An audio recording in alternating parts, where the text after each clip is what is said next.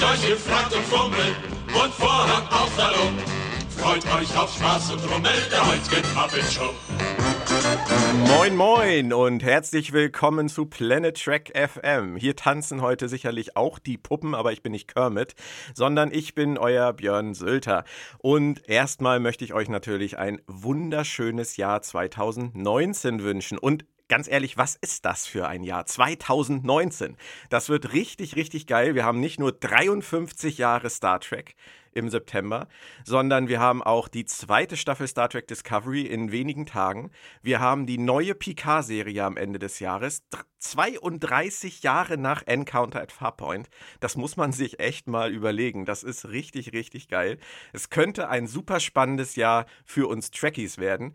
Aber wir wollen nicht so viel nach vorne schauen heute, sondern wir sind noch mittendrin in unseren Retro-Podcasts. Es ging jetzt schon zweimal um Star Trek Enterprise. Die erste und die zweite Staffel haben wir abgefrühstückt.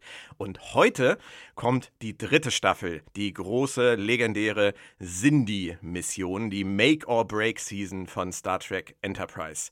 Und ich habe zu Gast, und das freut mich wie immer sehr, den gnadenlosen, wunderbaren, unvergleichlichen Moritz alias Damok auf dem Ozean Wohlfahrt. Hallo Moritz. Hallo Lo, und ich bin nicht Yoda, auch keine Puppe. Das Okay. ist schön, das freut mich. Gut, dass wir das mal geklärt haben.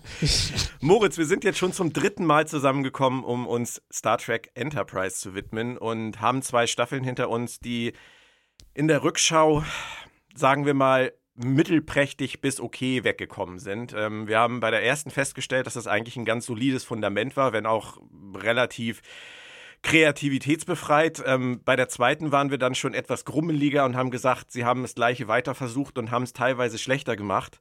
Und man konnte das auch an den Einschaltquoten ablesen. Es ging sukzessive nach unten. Und äh, nach der zweiten Staffel haben die Leute bei UPN dann gesagt, es muss sich was ändern. Und Rick Berman und Brandon Braga haben damals verstanden, dass sie was tun müssen und haben sich einen Staffelarg fürs dritte Jahr überlegt.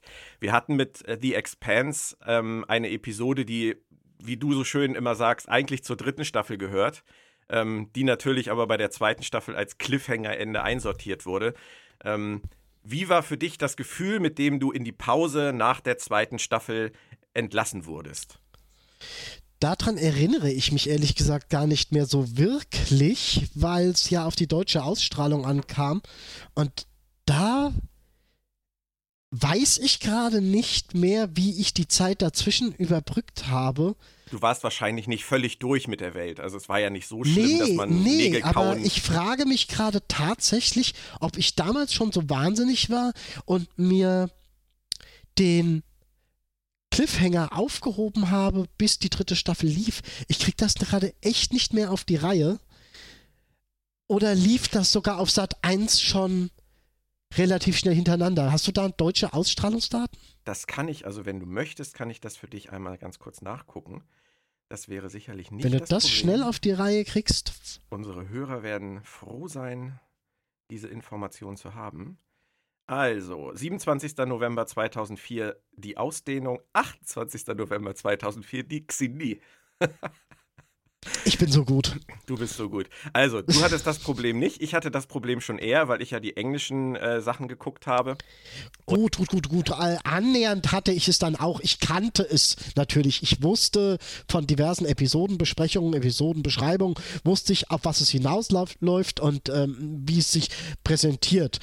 Die tatsächliche Umsetzung kam dann für mich halt später. Aber ähm, ich sage es immer wieder gern. Enterprise war so die erste Serie, die im Vorfeld massiv mit ähm, Vorabdaten um die Ecke gekommen ist im Internet, im damals noch jungen Internet. Bleibe ich bei. Ja, absolut. Und Ähm, da war sehr viel drin. Da haben sie sich sehr drüber ausgelassen über, ist es jetzt ein Kriegsszenario oder ist es keins? Wie stark werden die Mekos eingebunden? Und, und lauter so, lauter so Sachen. Von daher war diese Staffel, ich nehme jetzt einfach mal zwei und drei zusammen, obwohl es so der Cliffhanger von der zweiten ist, sehr ähm, virtuell präsent, nennen wir es mal. ja.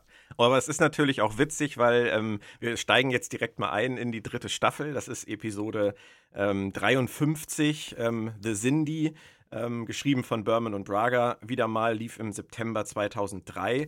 Ähm, Sie haben einen riesen Fass aufgemacht am Ende der zweiten Staffel. Sie fliegen da am Ende in die Ausdehnung rein und die Wolken lichten sich und wir denken alle, ach du Scheiße, was kommt dahinter jetzt zum Vorschein?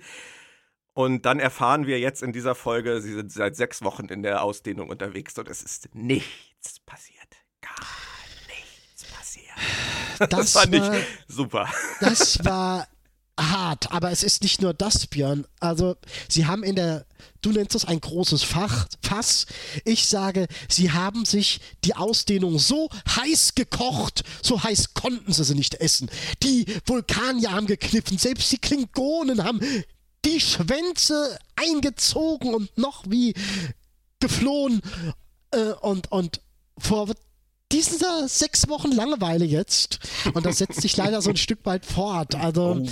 Sie haben extremst heiß gekocht. Ja, aber Ende. sie haben natürlich auch wirklich jetzt eine Episode zum Start gewählt, die das alles äh, erstmal wieder rückgängig gemacht hat. Sie, vielleicht haben sie selber gemerkt, ähm, das kriegen wir jetzt nicht äh, bestätigt, was wir, da, was wir da aufgemacht haben. Und dann machen wir es jetzt halt mal etwas ruhiger und sagen den Leuten erstmal, eigentlich ist hier gar nichts los und steigern uns dann langsam. Sie haben uns ja aber immerhin direkt am Anfang der Folge etwas gezeigt, was vielleicht nicht ganz zu erwarten war. Sie haben uns Das die, den Sindirat gezeigt. Das war großartig. Das ist auch für mich nach wie vor einer der ganz, ganz großen Pluspunkte in der gesamten Staffel, wie immer diese Blenden zum Rad übergehen und du wirklich siehst, dass auf dieser Ebene was passiert. Stimmt. Es ist zwar, ich kann zwar auch wieder unken und sagen, das hätte mehr sein können, sollen, dürfen, müssen, aber es hat an sich, so wie es war, wunderbar funktioniert. Ich fand das toll.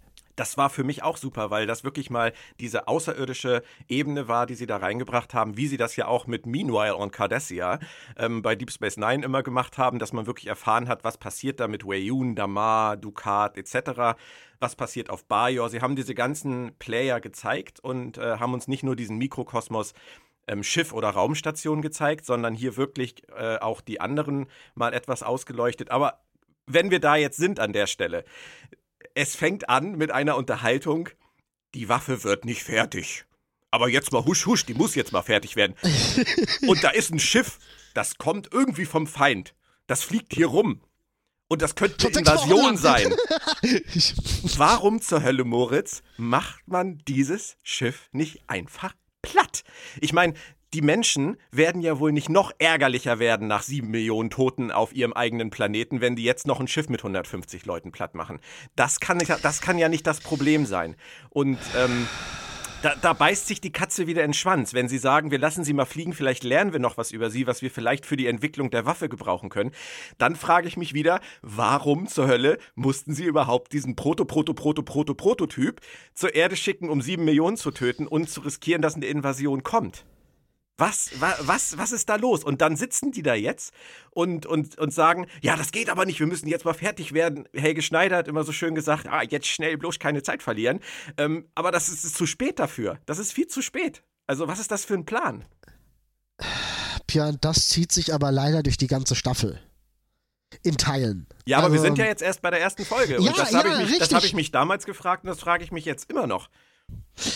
Ja, aber was ich damit sagen will, äh, du sprichst da einen ganz generellen Minuspunkt an, der, der sich halt nicht nur hier offenbart.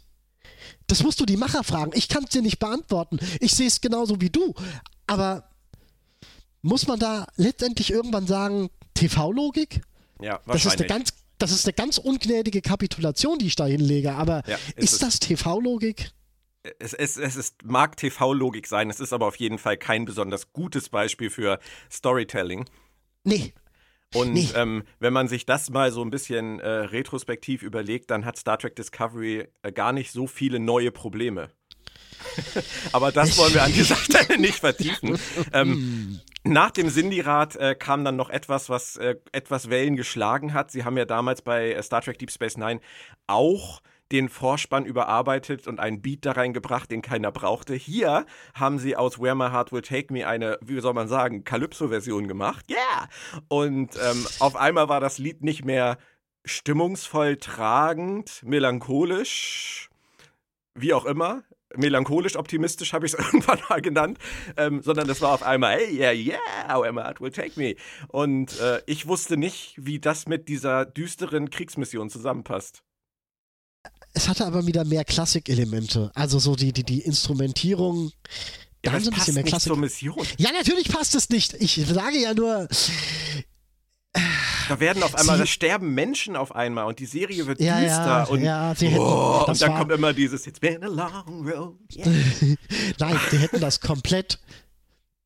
Sie hätten das austauschen müssen. Sie hätten es wirklich komplett austauschen Ja, müssen. entweder lassen, so wie es war, oder halt vielleicht. Äh, ne- Nein, das hätte auch nicht mehr gepasst. Ja. Nein, das wäre auch Quatsch gewesen. Aber äh, die, diese Variante war nun wirklich total, äh, total Richtig, aber überleg mal, die hätte die Staffel 1, 2 Variante, die wäre unpassend hoch 10 gewesen. Ist, ist 3 auch, auf jeden Fall. Aber sie waren an einer Stelle, wo sie die Wahl hatten. Von wegen, werfen wir alles über den Haufen und äh, pfeifen so mit gewissermaßen auf unseren Wiedererkennungswert oder wir halten an dem fest, was wir haben. Und dann haben sie sich wohl gesagt, wir halten an dem fest, was sie haben. War ein Pokerspiel oder, oder wie man das da auch immer. naja, Sie konnten auch nicht wieder, überleg mal, wenn sie jetzt ein klassisches Thema wieder eingebaut hätten, dann wären die, dann wären die Fans um die Ecke gekommen von wegen, yo, ey, warum nicht gleich so und und und. So tief einknicken konnten sie nicht. Einen anderen Song suchen konnten sie sich auch schlecht. ich glaube, ich hätte es trotzdem doch, einfach doch. gelassen. Ich hätte, glaube ich, trotzdem einfach den, den Mantel der Verschwiegenheit darüber gehüllt und gesagt, das war unser Titelsong und das bleibt unser Titelsong. Aber ihn halt so zu verändern, in die völlig falsche Richtung zu verändern, war auf jeden Fall keine Lösung. Nee, war nicht schön, war nicht schön. Das stimmt schon. Ähm, was dann, was ich dann noch sehr lustig fand, äh, relativ zügig nach dem Vorspann war ein Moment ähm, in diesem neuen Command Center, ähm, wo sie das Command Center einführen wollten und äh, Archer Dass ein damit. Re- Frachtraum war. Was? Dass mal ein Frachtraum war. Ja, ja, genau. So. Aber es war halt so lustig, weil das war für mich so die Expositionsszene schlechthin.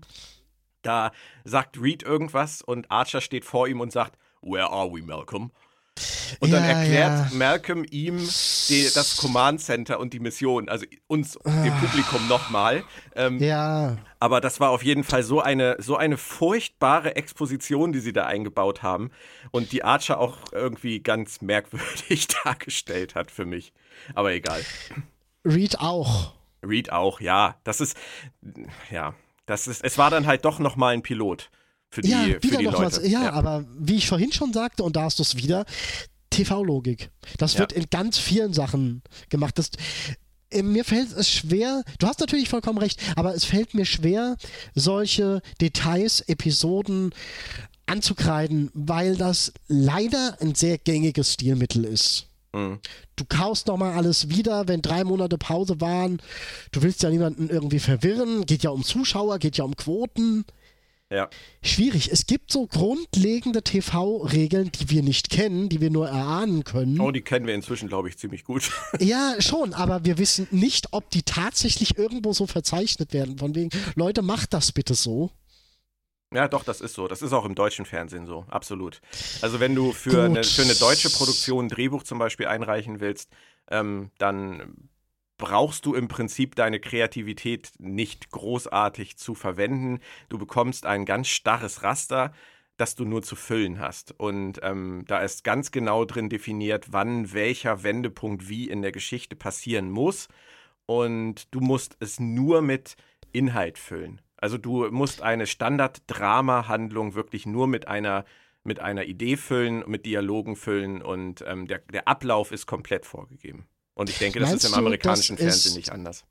Tatsache? Okay. Es kommt, auf die, es kommt sicherlich auf den Sender an, auf die Produktionsfirma an. Ich denke, dass solche, äh, solche Sender wie HBO oder so da schon eine andere Freiheit haben, aber Network äh, TV, gerade so in den, in den 80er, 90er oder auch vorher, Wir sind aber jetzt in den 2000ern, 2000ern. ja, ja, und 2000ern, wo Enterprise dann gelaufen ist, glaube ich, war das noch alles sehr im, im Klassischen verhaftet. Also auch diese ganzen, Weiß ich nicht, bin ich mir echt nicht sicher. Wir hatten Doch, zu dem Moritz. Zeitpunkt sehr äh, visionäre Serien. Babylon 5 war längst durch, Odyssey 5. das sind aber, das sind aber Dark Anomalien. Angel. Das sind wirklich Anomalien, Moritz. Ja, aber alle aus unserem Genrebereich und ähm, da müsste man doch mal im Prinzip sagen, orientiert euch an Sachen, die letztendlich in der Präsentation top waren. Ja, aber es ist einfach so, dass sich über die Jahrzehnte diese Regeln entwickelt haben für die, für die Autoren und ähm, ab einem gewissen Punkt haben die Leute auch in Hollywood gemerkt, dass es nicht schlecht ist, diese Regeln auch mal aufzuweichen und aufzubrechen. Und heute sind wir nun an einem Punkt, wo wir solche Player haben wie halt Netflix oder Starts oder Amazon, die einfach sagen, wir machen den Content, den unsere Zuschauer wollen, so wie wir ihn wollen. Und da ist das Regelbrechen jetzt heute inzwischen das neue, die neue Regel. Aber wir reden Ja, hier ja. immer noch von einer klassischen Network-Serie Anfang äh, der 2000er. Und da sind sowohl Berman und Braga wie auch die UPN-Leute ganz klar ihren, ihren Sendervorgaben und Programmvorgaben gefolgt. Sonst wäre es auch zu dieser Staffel ja gar nicht gekommen. Sonst wäre Enterprise in der ersten Staffel ja auch ganz anders gelaufen, wenn die Kreativen gedurft hätten, wie sie gewollt haben. Aber es geht halt nicht. Du kannst, konntest damals halt nicht sagen, wir machen eine, ein, eine Staffel Setup für den, den Launch von der Enterprise. Das, da, das war damals einfach nicht möglich. Die haben halt gesagt, nein, die Mission muss im Piloten starten. Warum auch immer. War halt so. Gut. Ne? Lass ich mal so stehen. Ich könnte da noch stundenlang weiter unken, aber. Das ist vielleicht mal ein ja anderer nicht. Podcast. Ja, Reden wir kurz über die Mission in The Xindi. Ähm, es war ja im Prinzip eine recht generische Geschichte. Sie haben dann tatsächlich einen Sindi gefunden. Sie haben diese Mining Facility besucht. Die Makos hatten ihren ersten großen Bang Boom Bang Auftritt. Aber ansonsten war da nicht viel, oder? nee, ähm, man hat so ein bisschen Handlungsstränge eingeleitet, ähm, von wegen Malcolm und Hayes, Topol und Tripp. Genau, Aber mit der Neuropressur. Der Neuropressor, ja, ja. Diesem pseudo-subverbal-erotischem Zeug. Pseudo-subverbal-erotisches Zeug. ja, Nicht schlecht, Herr Ich- ich muss noch lange nachdenken. Egal. Hat man nicht gemerkt. Und am Ende ähm, finden, haben sie die Koordinaten der Heimatwelt. Der, der Sindi Ja. und stellen fest, dass die schon seit Ewigkeiten Ups. zerstört ist. So, das war jetzt Genau. erstmal wieder das erste Bröckchen. große Mysterium, was sie wieder aufgemacht haben. Gut, da muss ich dich aber eine Sache noch fragen, bevor wir hier äh, das, das Gebiet verlassen. Kannst du mir sagen, aus wie vielen Leuten genau der Sindirat zusammengesetzt war in dieser ersten Episode? Also wie, wie viele Insekten, wie viele Aquarianer, wie viele, weiß ich nicht was? Nein, aus dem Gedächtnis bestimmt nicht. Warum? Okay. Ach, weil, kommen wir später nochmal drauf. Ich hatte nämlich immer den Eindruck, dass es zwei Reptilianer gab, von dem der eine irgendwann plötzlich weg war. Du, das Aber- kann durchaus sein. Vielleicht haben sie den wegrationalisiert oder er war auf irgendeiner Geheimmission. Ähm, ich glaube mich zu erinnern, also es war ein, ein Insektoid, das, da bin ich mir ziemlich sicher. Ähm, Degra war, glaube ich, nicht der einzige Humanoide. Von diesen Ar Arboreals oder wie die heißen, diese Faultiere waren es, glaube ich, Die auch zwei. Baumbewohner, die heißen, Ja, glaube ich. Arboreal oder so ja, ähnlich. genau. Ja, Ähm, Arboreals. Ich weiß es nicht genau. Müssten wir nochmal okay, ähm, lassen wir mal, das ist Ja. auch nicht so sonderlich, Anna. Genau. Okay. Also sie haben so ein paar Sachen mit Reeds Team und, und, und den Makos, haben sie so ein paar Konflikte aufgebracht. Diese Neuropressur haben sie halt aufgebracht. Und Sie ähm, ist nicht unwichtig. Die Episode an sich ist nicht unwichtig fürs Gesamtkonstrukt. ja. Von daher, ja, die schwacher Sphären Pilot haben sie erwähnt. Äh, die Strange, Nein, nein, noch nicht. Entschuldigung, nicht die Sphären, aber die Strange Effects der, der Expanse auf alles haben sie erwähnt. Ja, aber das ja. war auch wieder so arg runtergekühlt. Da hat einer die Spaghetti echt nochmal in den Kühlschrank gestellt, bevor sie gegessen hat. Was ich gern noch erwähnen würde, ähm, der eine Cindy wurde gespielt von Scott McDonald, der hat Tosk gespielt und Goran Agar in Deep Space Nine und war auch in TNG und Voyager dabei. Ähm, dann hatten wir einen Mako, das war Daniel Day Kim, den kennen wir aus Crusade und aus Voyagers ähm, Blink of an Eye. Den sehen wir auch nochmal. Genau, dann hatten wir Steven Kalb, der hatte ja in Nemesis einen Auftritt, der rausgeschnitten wurde, wäre eigentlich der neue erste Offizier von Picard geworden. Und, Im ähm, Buchform übrigens da. ja, und mit äh, McHattie, Oglesby und Worthy hatten wir noch drei äh, DS9-Veteranen. Die sie beim Sindirat und so verbraten haben. Also da haben sie so einige reingeholt. Und ähm, Tipol hat ab dieser Staffel, und das finde ich spannend, weil das ist mir wirklich, jetzt oute ich mich mal, das ist mir wirklich damals nicht aufgefallen. Das ist mir erst damals aufgefallen, als die dritte Staffel kam. Tipol hat erst ab dieser Folge die korrekten vulkanischen Augenbrauen. Das ist ein echter Witz, weil ähm, es ist mir wirklich vorher nicht aufgefallen, dass sie ihr die menschlichen Augenbrauen gelassen haben. Und ab dieser Folge hat sie sie auf einmal, die schrägen. Das ist total strange. Wieso? Ich weiß auch, weißt du es, warum die das in den ersten zwei Staffeln nicht gemacht haben und dann auf einmal doch? Hat Jolene Blaylock zwei Jahre gebraucht, um sich weichklopfen zu lassen? Oder? Also, wenn ich jetzt mal ich bin in solchen Fällen gern positiv und würde sagen, vielleicht gab es Ideen zu einem Handlungsstrang, der das im Nachhinein gerechtfertigt hätte.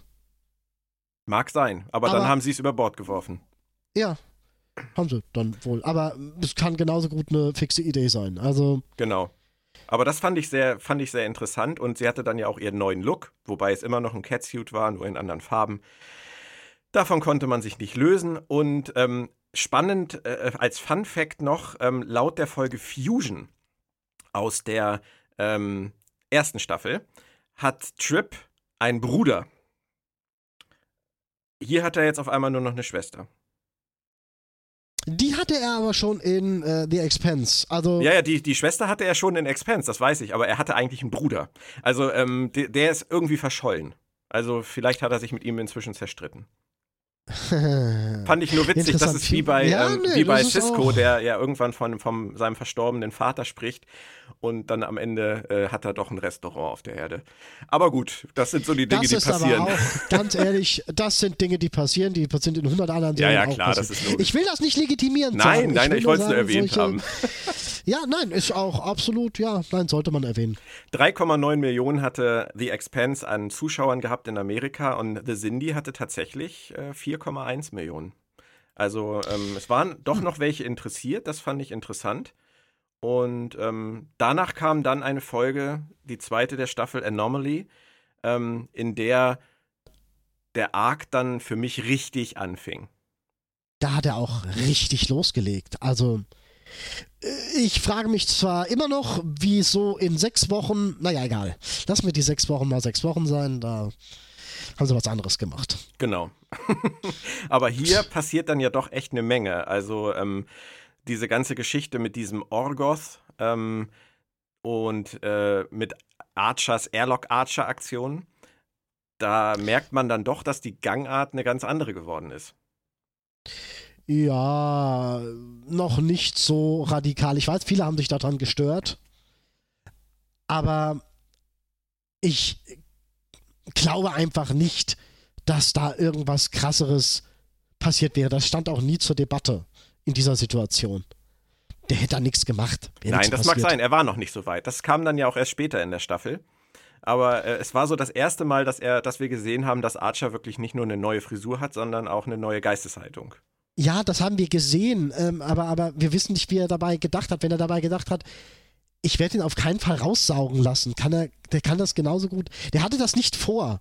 Okay, da, du, da, da gibst du ihm aber sehr viel Kredit. Ja, kann sein, kann sein. Aber sie haben auch gleich die Sphären mit eingeführt. Das fand ich. Also dafür, dass er in der ersten dann doch nicht ganz so viel gemacht haben auf dieser Hauptebene, haben sie in der zweiten die Anomalien plus die Sphären eingeführt. Das fand ich schon ja, das viel. Ja, das stimmt. Ähm, sie haben in der Folge dann ja diese, diese Database ähm, ergattert. Und, ja, ähm, die berühmt-berüchtigte genau. Database. Genau, ja, da kommen wir später auch noch zu, aber die hatten sie dann hier und ich muss ehrlich sagen, die, die Folge hat mich wirklich mitgenommen. Die hat einen super Soundtrack und ja, ähm, ja. als Archer dann am Ende da in diesem Command Center stand und sich diese Daten angeguckt hat, das war wirklich, ähm, das, das, war, war wirklich gut. Das war, das war gut und danach war man dann auch wirklich, wirklich, finde ich, sehr interessiert, wie diese Story weitergeht. Es war der erste Todesfall zu beklagen, Fuller ähm, also die. Ähm, Stimmt. Das war ja auch was Neues für die Serie. Bisher war das immer ja, wie ich immer so schön sagte, sehr konsequenz- und ähm, ja, konsequenzbefreit, das Ganze. Ähm, und hier änderte sich dieser Stil dann. Und was mich als Deep Space Nine-Fan natürlich gefreut hat, ähm, Schaftbolzen wurden erwähnt. Sehr schön. In irgendeiner Stelle. Die selbstdichtenden Schaftbolzen. Falls du dich erinnerst, Moritz. Ja, ja. ja, und das war auch vor einem Publikum von 4,3 Millionen, also sogar eine kleine Steigerung zur ersten Folge, war das die letzte Folge von Enterprise. Denn ab da hatte UPN die großartige Idee, dass es vielleicht Ah, publikumswirksamer ja, ja. wäre und auch viel einleuchtender wäre, wenn man den Leuten mal zeigen würde, dass dieses eine Star Trek-Serie ist. Dabei hatte Rick Berman doch eigentlich vor dem Start der Serie erklärt, dass kein Wort auf der Welt so sehr für Star Trek steht wie Enterprise. Nun hieß und die Serie also Star Trek Enterprise. Ja, und vor allem haben sie so argumentiert, dass es auch viel publikumswirksamer wäre, um neue Leute zu kriegen, das Ding nicht Star Trek Enterprise zu nennen, weil mit Star Trek würde man ja schon so viel verbinden und was man dann wissen müsste. Und Enterprise alleinstehend sollte beweisen, nein, ihr müsst das alles gar nicht kennen, das ist der Anfang, der einzig wahre, richtige Anfang. Ja, also, es ähm, gingen auch gleich 300.000 Leute verloren, die dann auf einmal merkten, oh Gott, das ist ja Star Trek.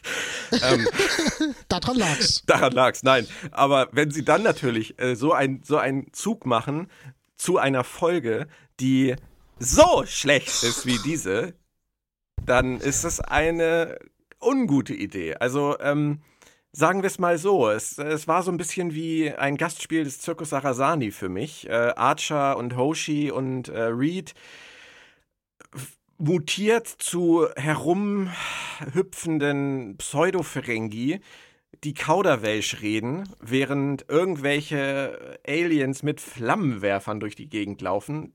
Das hatte schon echt einen hohen Trash-Faktor. Mag sein, aber ich finde sie handlungstechnisch echt nicht so schlimm. Warum? Tut mir leid. Weil sie eigentlich ein sehr gutes Star Trek-Szenario hergibt mit dieser, dieser ähm, Virusverbreitung, dieser, dieser Umkonvertierung und den dem Volk, der das, das das aufhalten will und weil es keine andere Lösung sieht dafür und du weißt letztendlich nicht, sind jetzt die die tatsächlichen Aggressoren oder ähm, war das mussten die die damals so so ausrotten? Du weißt, es steckt vieles im Dunkeln und es bleibt sehr vieles dadurch grau. Und dieses graue, dieses graue, diesen, diesen grauen Überzug, den mag ich einfach. Okay, also da bist du wirklich der Folge gegenüber sehr äh, freundlich gestimmt. Also ich, ich kann dieses Herumgeturne und Herumgealber dieser mutierten äh, Figuren nicht ertragen und finde, es ist eine ganz, ganz, voll, ganz, ganz furchtbare Episode. Ich bin da total bei äh, Lever Burton, der äh, später mal gesagt hat, er hat sich geschämt, Regie geführt zu haben. Und ich bin da sogar auch mal bei meinem Intimfreund Brandon Braga, der die Folge als Beleidigung für Star Trek empfunden hat. Ähm, das, da, da, da kann ich, also ich, ich kann das akzeptieren, wenn Leute sagen, oder du sagst, du, du mochtest den, den Subtext, aber dann ist es für mich einfach die Machart. Und wenn ich dann am Ende einen Archer habe, der die Reste dieser Zivilisation, die andere getötet hat, ähm, bewahren will für die Nachwelt, aus der Güte seines Herzens heraus, dann möchte ich den Mann einfach nur noch absetzen. Ausrotten ist aber noch nie wirklich guter Star Trek-Ton gewesen. Nein, das ist, geht auch nicht um Ausrotten, was er, was er in The Crossing gemacht hat, dass er dieses Schiff einfach am Ende humorlos wegknallt. Das, das ist Ausrotten, das ist scheiße. so. Aber, aber wegknallt. er, es ist ja hier der umgekehrte Fall. Er entschließt sich ja, Bewahrer dieser Zivilisation zu werden. Er macht sich sozusagen zu einer Art Museumswärter für äh, diese, diese Zivilisation und nimmt diesen, das hätte er gar nicht müssen. Und das hätte er meiner Meinung nach, das, das sie wird den ganzen, aussterben lassen, das wird dann den, wäre sie komplett ausgestorben. Ist es nicht seine Aufgabe mal wieder? Und das ist ein aktiver gut, Eingriff. Das und, ist, und ja, meiner gut. Meinung nach wird das auch den Opfern wieder nicht gerecht. Allen Opfern dieser Zivilisation wird das nicht gerecht, dass Archer sich hinstellt und sagt, das ist bewahrenswert. Dieser Virus ist, dass er, er redet von diesem Virus diesem Lokek-Virus oder wie er heißt, den er Ja, ja. bewahren will. Er will diese Massenvernichtungswaffe konservieren. Nein, das ist keine, nein, das ist keine Massenvernichtungswaffe. Das ist eine Transformierungsvorrichtung, um ein Volk auferstehen zu lassen. ja, und ein dieses anderes Volk und ein anderes in dem Zuge zu vernichten. Jetzt erzähl mir nicht, das ist eine Transformierungsmaßnahme. Da bewegen wir uns, glaube ich, in politisch hochsensible Bereiche, wenn wir das ausdiskutieren. Ja, es ist, du hast ja auch nicht ganz Unrecht, aber Ich möchte nicht Archer- einer anderen Kultur, in eine andere Kultur transformiert werden, nur weil die vom Aussterben bedroht sind. Vor allem nicht gegen Gut, meinen aber jetzt Willen. überleg mal. n- Ja, du willst nicht, aber überleg doch mal. Stell dir mal vor, du hättest eine unheilbare Krankheit und es wäre für dich klar, du würdest sterben. Und dieses Virus würde dich transformieren in eine andere Spezies, wobei dann aber auch deine, diese, diese unsterblich, äh, un, äh, diese lebensbedrohende Krankheit geheilt werden würde. Ja, das, wird, das wäre dann ja aber meine Entscheidung. Genau. Und es sagt ja keiner, dass, er, dass Archer äh, später mal anderen diese Entscheidung aufzwingen will. Nein, aber er. Hallo, er, er, liebe Leute, nein, auf nein, nein, Lisa, ich ja, schmeiß jetzt mal eine Virusbombe. Aber er redet ja davon, diese Kultur zu bewahren. Und diese Kultur In hat ja, Form ist ja dieses nicht, Virus. Ja, aber diese Kultur ist ja nicht zu anderen Völkern hingegangen, hat gesagt, habt ihr irgendwelche schwerkranken Leute, die wir transformieren dürfen? Sondern die haben die Leute ja zwangstransformiert damit, um sich selber zu retten. Das, ja, weil sie vielleicht ausgerottet worden sind von anderen. Oder Das mag dabei sein, aber das ist doch kein Grund, andere auszurotten. Ich, das ist ein interessantes Thema. Du kannst auch so nicht die Romulaner in den Krieg ziehen. Also, hm, Sag nichts gegen mein Cisco. It's a fake. Ach, Moritz, ich finde das schön, dass wir über so schlechte Folgen so lange reden können. Ähm, vielleicht war sie ja auch gar nicht so schlecht. Vielleicht hast du recht, denn zur nächsten Folge waren 500.000 Leute dazugekommen. Hören sagen, hey, das ist Star Trek Enterprise und die haben eine richtig geile Folge mit Flammenwerfern rausgehauen. Da müsst ihr einschalten. Auf einmal waren es viereinhalb Millionen. ja, die war sogar brutal. Es sagen sogar viele, dass dieses, die, die, diese Abfackelsequenz, vor allem ich, ich liebe ja dieses von wegen, das geht los, renn, renn, und dann,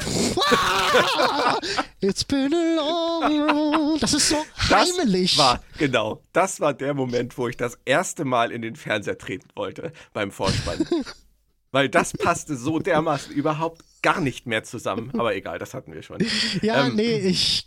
Gibt's aber heute auch noch. So, so Sachen gibt's heute auch noch. Von wegen, da werden bei irgendwelchen Familienserien voll die üblen Prognosen rausgehauen. Von wegen, es wird eine Totgeburt. Und dann kommt so ein fröhliches La la la la la la Ja. äh, äh, Kurzintro-Einblendung, Dings da von wegen. Ja, ich fand das auch gerade sehr schön. Das wird dann Also, einfach immer nur auf dem Dienstweg zusammengeschnitten. Da denkt keiner drüber nach. Wahrscheinlich nicht. Also, Moritz, Folge 4. Rajin. Schön. So, äh, ich sagte schon, Quoten waren ein bisschen hochgegangen. Am Anfang hatten wir wieder den Cindy Council. Die diskutierten sich mal wieder tot. Angreifen. Nein, doch nicht. Warten. Ha, ich weiß nicht. Vielleicht noch ein Plan B mit einer Biowaffe. Ich kann dazu nur eine Sache sagen. Vorher überlegen. Nicht erst jetzt. Zu vor allem spät. treten sie sich. Nein, die, die, Entschuldigung. Das passiert, wenn man krank einen Podcast aufnimmt. Das macht nichts. Macht das bitte nicht zu Hause. ähm, Nein, diese Episode tritt sich selbst so dermaßen in den Hintern. Es ist unglaublich. Äh, soll ich das Ende vorweggreifen? Nein, nein, nein, nein, um Gottes Okay, Willen. Was ich gut finde, ist, dass sie darüber nachdenken, ähm, dass sie ihre Höhenpanzerung verstärken müssen. Und ähm, deswegen machen sie ja auch einen Umweg. Und Archer hat noch Schmerzen von seinem Auftritt im Zirkus Sarasani in der Folge davor. Das finde ich auch gut. Das ist ja immer ein bisschen Kontinuität. Und ähm, Tipol und Trip massieren sich wieder gegenseitig äh, alle Körperteile und sorgen sich vor Gerede der Crew. Auch das ist Kontinuität und auch das finde ich ganz nett.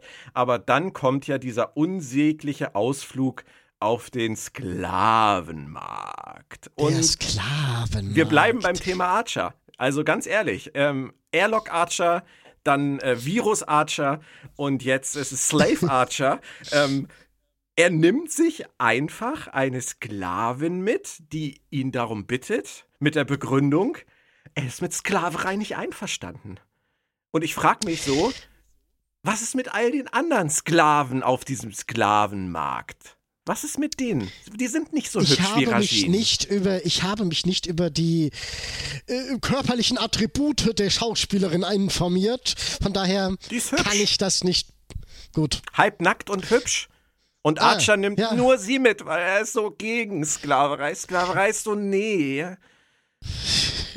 Was zur Hölle stimmt nicht mit dem Kerl? Waren da noch andere halbnackte hübsche Sklaven? Ich weiß es nicht, Moritz, aber da waren noch Sklaven, denn das war ein Sklavenmarkt. ja, aber die waren nicht halbnackt und die waren auch nicht hübsch. Und die haben auch nicht gesagt, pling, pling, kannst du mich mitnehmen? Also, ich stelle mir gerade vor, wie er so ein hässliches altes Weib. Bitte, bitte, mich mit. Ja, Ach, nee, nee. das wäre diese ganze Scheiße, Moritz, wäre nie passiert in dieser Folge, wenn diese Sklavin eine hässliche Hexe gewesen wäre. Ja, ich finde es auch viel schöner. Und dann hätte sie nicht die Chance gehabt, die Crew zu betrügen, was man die ganze Zeit schon vorher wusste. Und Vor äh, allem äh, auf einem 60er-Jahre-Niveau. Aua, aua. Also das, äh, ich dachte, diesen Zeitraum hätten wir so allmählich verlassen. Aber ja. Ja, das haben wir bei Enterprise häufiger mal gedacht. Und das, das Ende vom Lied war dann eigentlich nur, alle sahen mal wieder doof aus auf der Enterprise und die Cindy hatten dann nun ihr Biomaterial für ihre B-Plan So Biowaffe. ein Quatsch, das war so ein unglaublicher Quatsch. Hallo, die schicken diese mm, mm, aufgewertete, halbnackte, hübsche Sklavin dahin, dass sie Informationen sammelt durch ihre Augen. Die, irgendwas haben die mit ihren Augen gemacht. Ich weiß nicht, ob man da irgendwie mehr von sieht oder so. Auf jeden Fall scannt die die irgendwie. und die ja. wollen dann diese Scan-Ergebnisse. Dann schicken die ein Geschwader, ballern und sprengen sich da rein, liefern sich da voll das Feuergefecht. Sonst wie? Hallo? Pff, Das hättet ihr auch einfach so machen können und euch dann mal ein paar Leute mitgenommen. Nö, nein, nein, nein, nein. Wir, wir gehen da einfach rein und holen sie wieder raus. Ähm, nee. Nee, Nee, also, die äh, Logik muss nein. ich nicht verstehen können. Ganz, ganz furchtbar. Also wieder mal bestes Beispiel auch für diesen Schlingerkurs am Anfang der Staffel. Schön fand ich, dass äh, Flox mal wieder Cutler erwähnte in einer Szene und traurigerweise starb ja einen Monat nach der Ausstrahlung von äh, Rajin die Kelly Waymere. Ich hoffe, ich habe Nein, die ist doch. Halt, halt, halt, das stimmt doch gar nicht so. Doch, doch. Bist du dir, nein, die ist doch, die ist doch viel früher gestorben, deswegen kam sie nicht mehr vor. Nein, äh, die ist einen Monat nach Ausstrahlung der Folge gestorben. Die Schauspielerin. Von Cutler? Ich dachte, die starb in, in, in, Staffel 1 Nee, die schon und deswegen konnten Ende, sie mehr Ende mit ihr machen. 2003 ist sie gestorben. Aber ähm, weil wir ja die Zeit haben und ja sowieso heute einen Vier-Stunden-Podcast machen, ähm, werde ich für dich gerne noch einmal nachschauen. Aber mein Gedächtnis äh, sagt mir, es war so. Ich dachte, sie hätten deswegen. Nee, ich habe recht. 13. November 2003. Oh, dann muss ich aber mal ganz böse. Dann haben sie da in Staffel 1 Dear Doctor voll das Fass mit Cutler und Flops ja, du weißt ja aufgemacht. vielleicht, ich weiß nicht, ob sie, ob sie, ob sie vielleicht nicht krank war schon vorher. Das, ähm, ich glaube, es hieß gut. damals nur, ähm, dass sie sehr, äh, sehr überraschend gestorben ist, unerwartet. Also Ich glaube, sie hatte, glaube ich, Herz, war Herzstillstand, glaube ich. Ähm, aber man weiß es ja nicht. Also ob sie es nicht, ob Dann sie sie ich nicht verwenden wollten mehr oder ob sie einfach eine Staffel lang nicht dran gedacht haben. Das wäre auf jeden Fall ein arges Versäumnis gewesen, wenn sie es einfach nicht gemacht hätten. Es, äh, ähm, mal zurück zu der, zu, mal wieder zurück zu der Episode. Ja. Ähm, waren, haben wir jetzt eigentlich auch schon die Stelle, ich weiß nämlich nicht mehr genau, in welcher der anfänglichen Episoden das passiert ist. Es gab einen Punkt, über den sich damals viele aufgeregt haben. Konnte ich verstehen, aber hat mich jetzt nicht so mh, irrsinnig wütend gemacht. Topol hat einen Pfirsich mit der Hand gegessen. Boah, das sind so die Infos. Wenn man die aus dem Ärmel schütteln kann, in welcher Folge das war, dann ist man wirklich ein Äh, ganz es wird, großer. ich, ich glaube, es ist, es wird, es, ähm, ich krieg's sogar mit, weil äh, Trip, ich meine sogar, es ist die dritte, die wir eben hatten. Ich meine, da kommt er oder sie in, in, ins Quartier von dem anderen und, und hier, guck mal, da habe ich Pfirsiche gesammelt, als wir auf der Erde waren, so trauerbewältigungsmäßig. Nee, das sagt er nicht, das habe jetzt ich bösartigerweise gesagt. Äh, und dann gibt er ihr einen Pfirsich und den isst sie. Und da haben sich viele, viele, viele, viele drüber aufgeregt, weil Vulkanier ja nicht mit den Händen essen. Ja. Und das war in der Folge, über die ich mich so aufgeregt habe. Ja, ja. Mhm. Aber äh, da, du, pff, pff, also, äh, das sind die Dinge, über die ich mich nicht aufregen kann. ähm, ich kann es verstehen, weil es ähm, im gewissen Sinne ja ein Teil der Kultur gehört. Ich meine, Ja, aber Tipol Äh, war ja schon immer ein bisschen äh, abenteuerlustig. Sie wurde so geschrieben, ja. Ja, ja, gut, ja, kommt hin, aber es hat viele gestört. Jetzt stell dir mal vor, ähm, in einer anderen Science-Fiction-Serie auf einem anderen Planeten würden sie plötzlich die Regel einführen, dass Menschen morgens mit nacktem Hintern am Frühstückstisch sitzen. Was ich sagen will, es gibt so ein paar Speziesregeln, an die man sich eigentlich auch mal halten kann. Von daher verstehe ich, wenn Leute sagen, das ist nicht kulturkonform. Ja, das verstehe ich auch. Aber sie ist halt einfach offen für neue Möglichkeiten und das war ja auch so ein bisschen ihr Weg in der Serie. Ja, aber in Broken Bow sagt sie sogar tatsächlich. Vulkanier essen nicht. Ja, aber es ja, Moritz, aber es ist natürlich auch ein Weg, den sie beschreitet, auch wenn sie den vielleicht nicht besonders schlüssig Mhm. Dargelegt haben. Ähm, haben sie sie ja doch über die Zeit verändert. Also sie, Ist richtig. ne, sie hat diesen, diesen Mindmeld äh, gemacht und ähm, Mhm. sie hat das mit den Drogen angefangen, aber da kommen wir noch zu. Da kommen wir später noch zu. Ja. Okay, ähm, nach Die Cindy sind auf jeden Fall zum Schluss abgehauen mit ihren tollen Daten und Ja, haben ja. das Rohmaterial liegen gelassen. das so herrlich, ja, egal. sind die noch ganz dicht? Sind die noch, sind die noch zu retten? Fragen wir uns an dieser Stelle.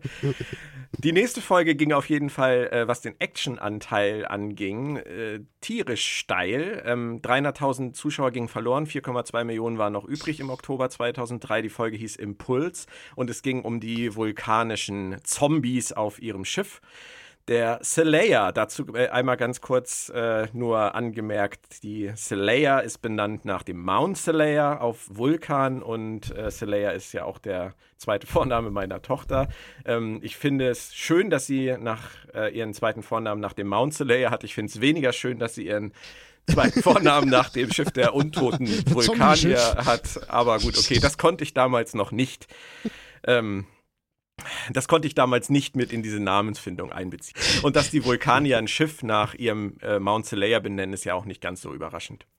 Das ist normal. Also- Aber hey, wenn, Ja. wenn, wenn Reviewers Wife gesagt hätte, was? Du willst unserer Tochter den zweiten Namen von einem Zombie-Schiff geben?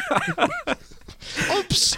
Ähm, nee. Das Gute ist, sie kannte die Folge damals ja schon. Kubus. Sie hat es wahrscheinlich einfach, Ja, ja. Nur nicht, einfach nur nicht auf dem, auf dem Zettel gehabt. Vielleicht hört sie ja jetzt nicht zu.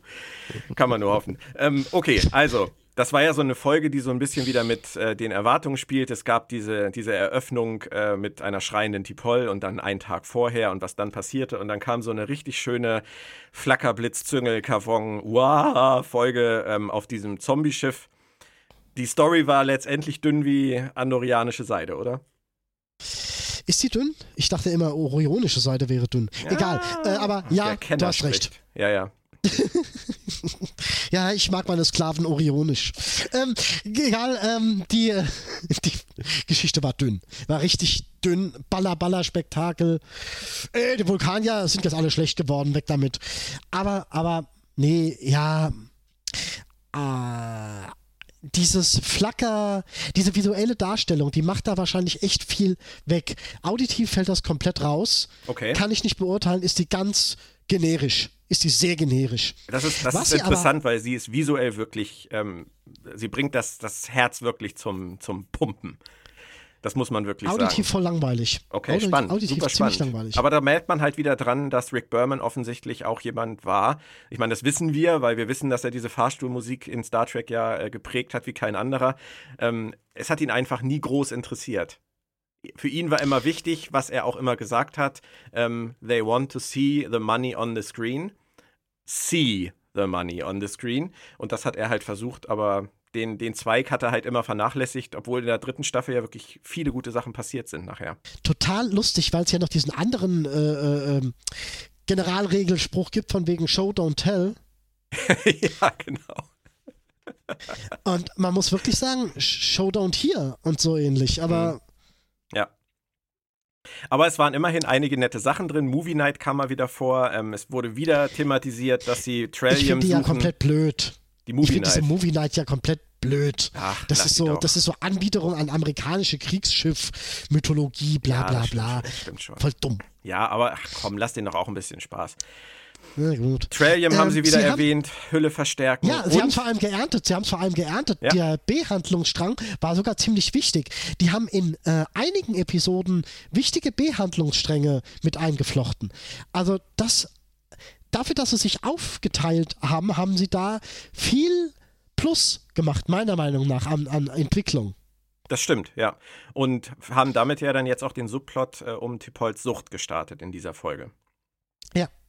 Ähm, was ich auch noch ganz nett fand, äh, wir hatten ja in The Expanse dieses vulkanische Schiff, diese Vankara, kennengelernt, die äh, alle so Ja, ja, durchgedreht heiß sind und wissen jetzt halt, seit dieser Folge wissen wir, dass die äh, sozusagen ausgeschickt wurden, um die Seleia zu bergen. Was ja, Ja. durchaus Sinn macht.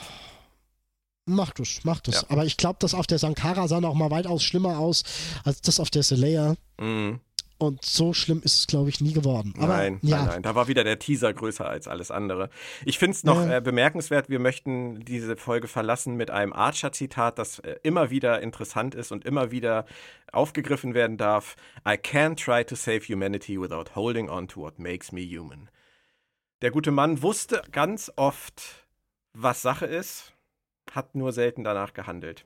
Aber er hat es hier wenigstens mal wieder Doch, artikuliert. doch, hier hat er, hier- nein, er hat hier auch danach gehandelt. Das ist auch was, Ja, ja, was die Episode für mich ein bisschen weiter wieder hochgezogen hat beim zweiten Mal sehen. Beim ersten Mal sehen fand ich die einfach nur stupide. Ähm, er hat wirklich bis zum Ende gesagt, ey, wir schießen hier auf Betäubung. Wenn, wir wissen noch nicht, ob wir es nicht wieder irgendwie hinkriegen können. Und so lange packen wir noch nicht das allerschwerste Geschütz aus. Ich mag einfach dieses Humane an Star Trek. Ja, natürlich, klar. Ich sag ja, er hatte immer so seine Momente. Er hat es dann nur leider immer mal wieder vergessen. Äh, ja, streiten sich viele drüber, ob man es vergessen nennen kann. Kommen wir später nochmal zu. Ah, sehr schön. Okay, gehen wir ins Exil, Folge 6, Exile. Ähm, Äh, ja, ich glaube, das ist mal eine Folge, über die wir nicht viel sagen müssen. Ähm, doch, doch, müssen wir schon so ein bisschen. sie spielen im Prinzip mit Hoshi und diesem Tarkin spielen sie äh, die Schöne und das Biest nach. Großartige der, war Idee. der eigentlich.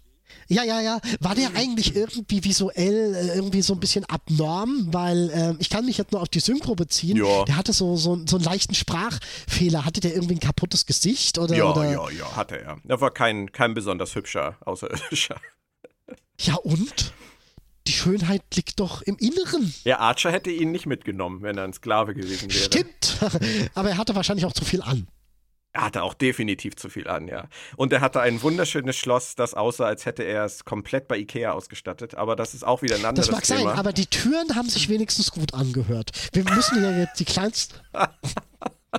ich hatte das das Einzige, was ich von dem Schloss mitgekriegt habe. Großartig. Die Türen, ja, es ist, Ja. ist aber schön, dass sie da wenigstens mal Guck dir dann die wieder. Episode nochmal an und achte auf die Türen. Die sind wirklich. Das, das Problem ist, Nein, ich die schlafe so schnell ein bei der Folge. Der, ich weiß nicht, ob ich bis zu den Türen komme. Nee, ich finde auch die ganze Idee von wegen. Ich finde diese Erklärungshinleitung, ich kann das jetzt erspüren, woher das kommt. Ach ja, nee, also. ähm, Da habt ihr mal in die, in die Akte X Psy-Factor Übernatürlichkeitskiste gegriffen.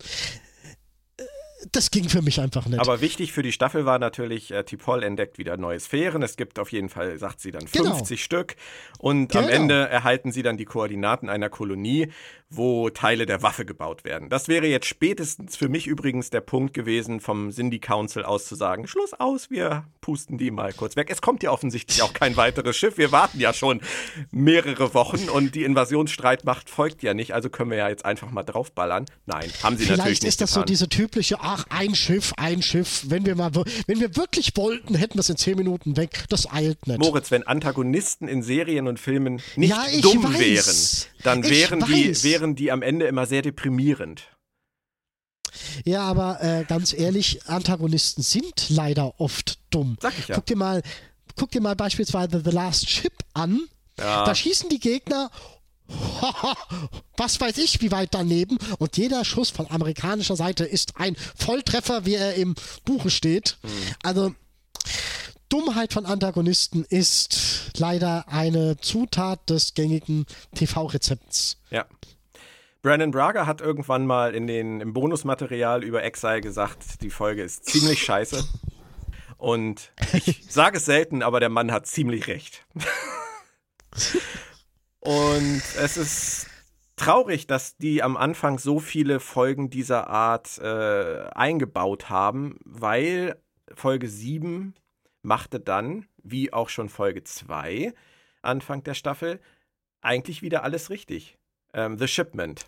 Da sind sie dann Ja. dahin geflogen. Also sie haben ja diese Koordinaten von Tarkin bekommen, wo Oh, halt, Teile. halt, halt, halt, halt. Ich möchte an dieser Stelle einen Faktor einflechten, der mich an der Staffel leider ein bisschen traurig gemacht hat. Ähm, sie haben dauernd, sie hätten im Prinzip dauernd die Möglichkeit gehabt, neue Crewleute an Bord zu nehmen. Der Cindy aus der Episode 1 hätte überleben können. Die hätten auch den einen Marodeur mitnehmen können aus Episode 2, weil er sich vielleicht ein bisschen besser auskennt in der Ausdehnung.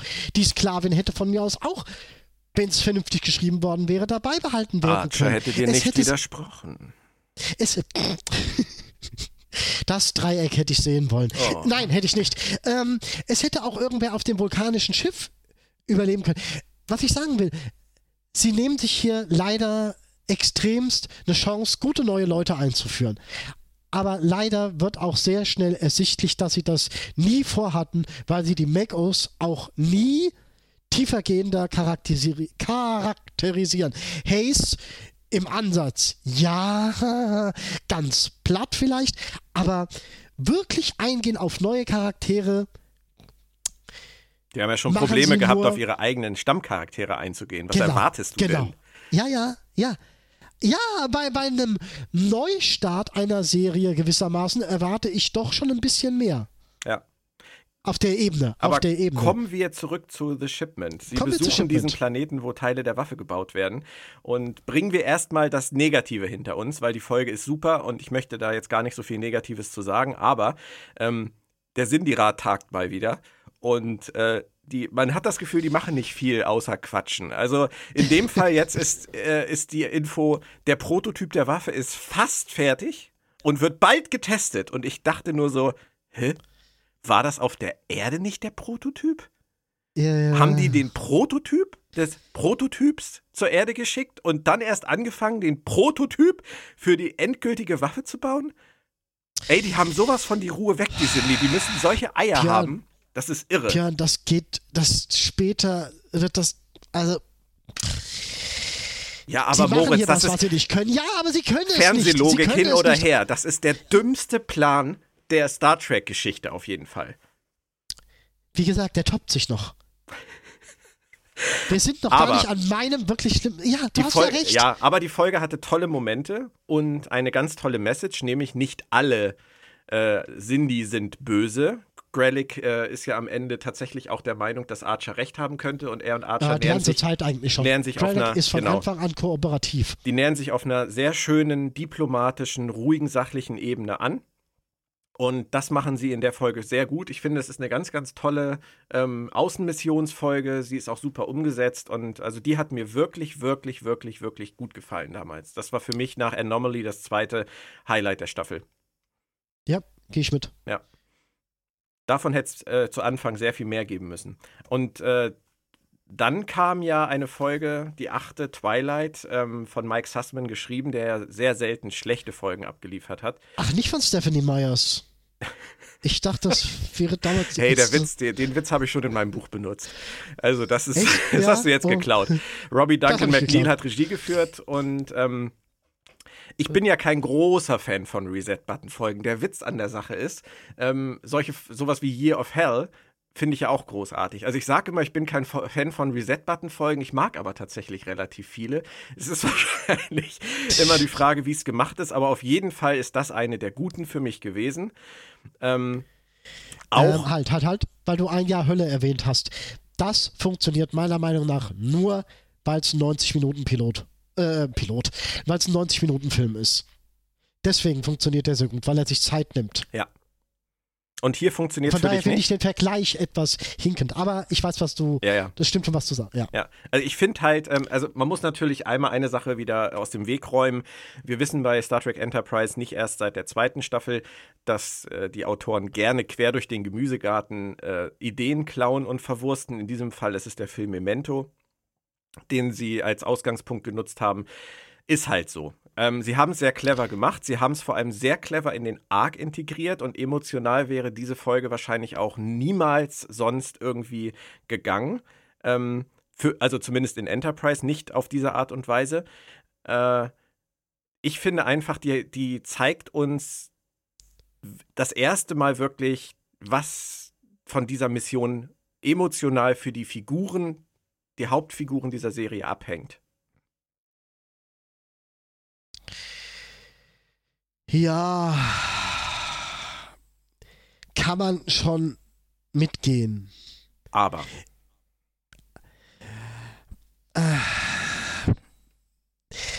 Ich werte das mit diesem, ich werte den Klau-Effekt da einfach ein bisschen höher.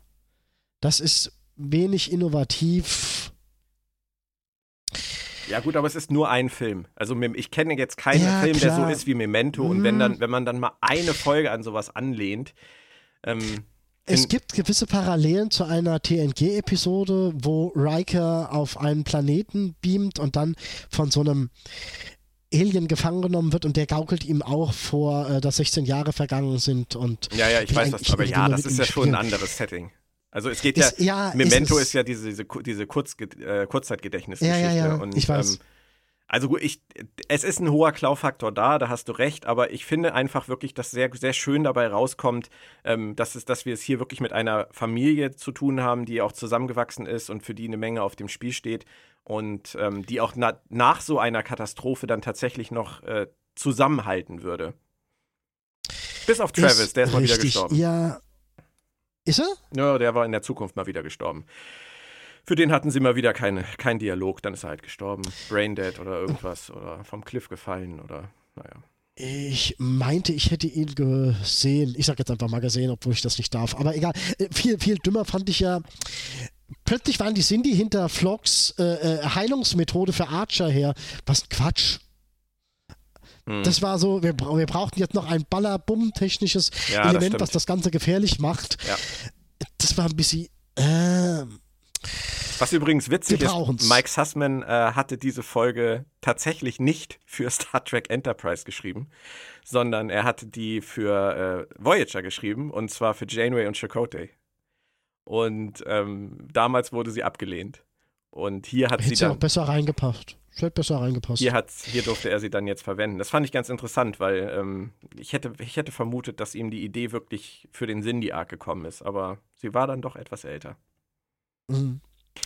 Ja, hast du an mehreren Stellen dieser Staffel diese, diese Klau-Momente, aus denen sie dann doch was ziemlich familiäres machen. Mir fällt es schwer, sowas zu bewerten, Ja. Was ich ganz lustig finde. Ja, sag ruhig. weil ich denen einfach nicht verzeihen kann, sich auf äh, so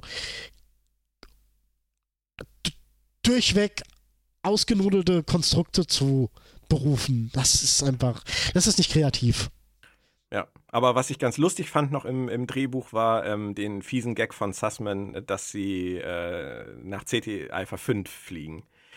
Weil wir ja wissen, dass 100 Jahre später ungefähr CT Alpha 6 zerstört wird und dann ist das mit den Lebensbedingungen auf CT Alpha, Alpha 5 ja auch nicht mehr so, so gut. Also Äh, das ich ist glaube, ich, ich glaube, sie führen sogar äh, ähm, Schilde ein vom klingonischen General Cheng. Kann das sein? Oder ist das ein anderer? wer, ich meinte die General Schilde Cheng. ein? Die haben da plötzlich Schilde. Nicht mehr Höhlenpanzerung, sondern Schilde. Und äh, da wird ein General Cheng erwähnt. Oha, das ist mir ja durchgerutscht. Das kann sein, aber wäre auch wieder eher Die- Name-Dropping, oder? Ja, aber ich mag solches Name-Dropping in, in, in Zeitlinien technischer Abweichung mag ich. Okay. Ich bin auch ein großer Fan von äh, Burtons Auftritt in äh, Temporale Paradoxie. Das war Ja, absolut. so, diese Art von Name-Dropping ist toll. Ja. Die mag ich. Wenn wir das Ganze jetzt einmal zu diesem Zeitpunkt rekapitulieren, ähm, wir haben acht Folgen jetzt durch von 24, also ein Drittel der Staffel. Und wir hatten eine Auftaktfolge, in der nicht viel passiert ist, eine zweite Folge mit Anomaly, die richtig geil auf den Arc eingegangen ist, dann eine, sage ich mal, Detour-Folge mit Extinction, die nicht viel beigetragen hat, eine Detour-Folge mit. Rajin, die nicht viel beigetragen hat. Ach, ich weiß, dass du das anders siehst. Lass es mich ein bisschen Nein, nein, nein, überspitzen. nein, nein, nein, was anderes. Nein, mir ist noch ein minimales Detail eingefallen zu dieser Extinction. Oh. Der Grund, warum die da auf diesem Planeten landen, ist kompletter Blödsinn. Äh, Archer meint ja in dieser Datenbank gelesen zu haben, da war das Cindy-Schiff. Ja. Jo, äh, warum denn? Was hat denn das da gewollt? Und äh, komplett Blödsinn. Also, Ja. dass sie da überhaupt hinkommen, ist dämlich. Ich will auch eigentlich eher darauf hinaus, dass sie dann in der dritten, vierten Folge so Folgen gemacht haben, die nicht wirklich was beitragen zum Fluss dieser Mission, auch Impuls. Das sind immer so Kleinigkeiten. Sie haben in der B-Handlung meistens gute Sachen gemacht, aber so das, die, der große Flow kam nicht auf. Dann kam Exile, das war auch wieder so eine Geschichte mit dem Tarkin. Und dann kam The Bisschen Shipment, da sind sie mal wieder richtig drin gewesen. Dann kam jetzt Twilight, das war jetzt so eine abgehobene Konzeptfolge, die auch wieder nichts wirklich mit der Haupthandlung zu tun hatte. Und jetzt Aber auch nur im Stil der, im, im, im, im Fahrwasser dieser Haupthandlung entstehen Natürlich, konnte. klar, aber ich will darauf hinaus, dass sie halt nur sehr sporadisch bisher wirklich ähm, diesen, diesen seriellen Aspekt verfolgt haben. Dieses Folge endet und Das ist setzt richtig. in der nächsten Folge wieder an. So ist es bisher nicht gewesen. Und auch jetzt mit Folge 9 wurde es nicht besser. Ähm, North Star. damit haben sie sich jetzt. Also, also, die äh, schicken einen Prototyp zur Erde, dann äh, wollen sie nochmal Daten über die Menschen sammeln und schicken da eine nackte Sklavin hin, ballern sie da raus und lassen das äh, echt fantastische Rohmaterial liegen. Und dann stellt sich raus, hahaha, wir haben im Hinterhof quasi einen Planet, auf dem Menschen rumlaufen. Blöd. Also, das ist Ja, das, ist, Blödes. ist denen das selber nicht aufgefallen? Das ist doch totaler, totaler Schwachsinn. Wie, was? Äh, schreiben und gleichzeitig essen oder was? Also. Ja. Unsinn. Und vor Einfach allem nur haben sie Unsinn. halt wieder so dermaßen den, den, den Drive irgendwie aus der Staffel rausgenommen. Ich meine, ich habe das, Äh. ich hab das schon für meine, für meine Rezension geschrieben. Ich als, äh, als, als Horseman freue mich natürlich wahnsinnig über Folgen mit Pferden. Nur darauf kannst du halt weder eine Star Trek-Folge fußen lassen, noch in so einem Arc eine Folge fußen lassen, äh, wenn du sonst keine Ideen hast. Also ich, das ist, das ist für mich wie diese Folge ähm, in der ersten Staffel ähm, mit dieser Kolonie, äh, die sie besuchen, diese Erdkolonie, zu der der Kontakt abgebrochen Ja, das ist. ist ja wenigstens noch Forschungsansatz, aber wie, heißt, wie hier- heißt sie nochmal, Moritz? Die Saat. Terra Nova. Nee, Terra Nova. Äh, Ach so, das war ach die, die ich so. meinte. Ähm, und am Ende fliegen sie weg und ja, war halt Mein jetzt Fehler. so. Das ist hier wirklich sowas von verschenkt. Und ich weiß nicht, ob sie versucht haben, irgendwie Firefly zu zitieren mit dieser Folge. Äh, Ich, keine Ahnung. Also Nee. ich verstehe Nee, verstehe diese nee, Folge nicht. Nein, nein, nein. Da, dem, dem verwehre ich mich entschieden. Das können die nicht versucht haben, weil da komme ich mal wieder. Wenn man schon eine Western-Episode macht, dann macht man dafür doch auch einen passenden Soundtrack. Aber das war ja die generischste aller Fahrstuhl-Langweiler-Hintergrundsbedudelungen. Da war nichts Firefly. Der, an Firefly haben die nicht mal annäherungsweise gedacht. Okay, also Ja. völlig, völlig zum Vergessen, North Star. Können wir, denke ich, abhaken, Warum heißt sie eigentlich North Star? weil es nach Western klingt. Ah. Okay. Heißt die Kolonie so? Ja, Terra Nova heißt die Kolonie. Nee, Oder? North Star meine ich. Nee, Ma- Moritz, I, I don't care. I simply don't care. Wenn die Autoren äh, sich keine Mühe geben, dann gebe ich mir jetzt auch keine. So, Punkt, Ende.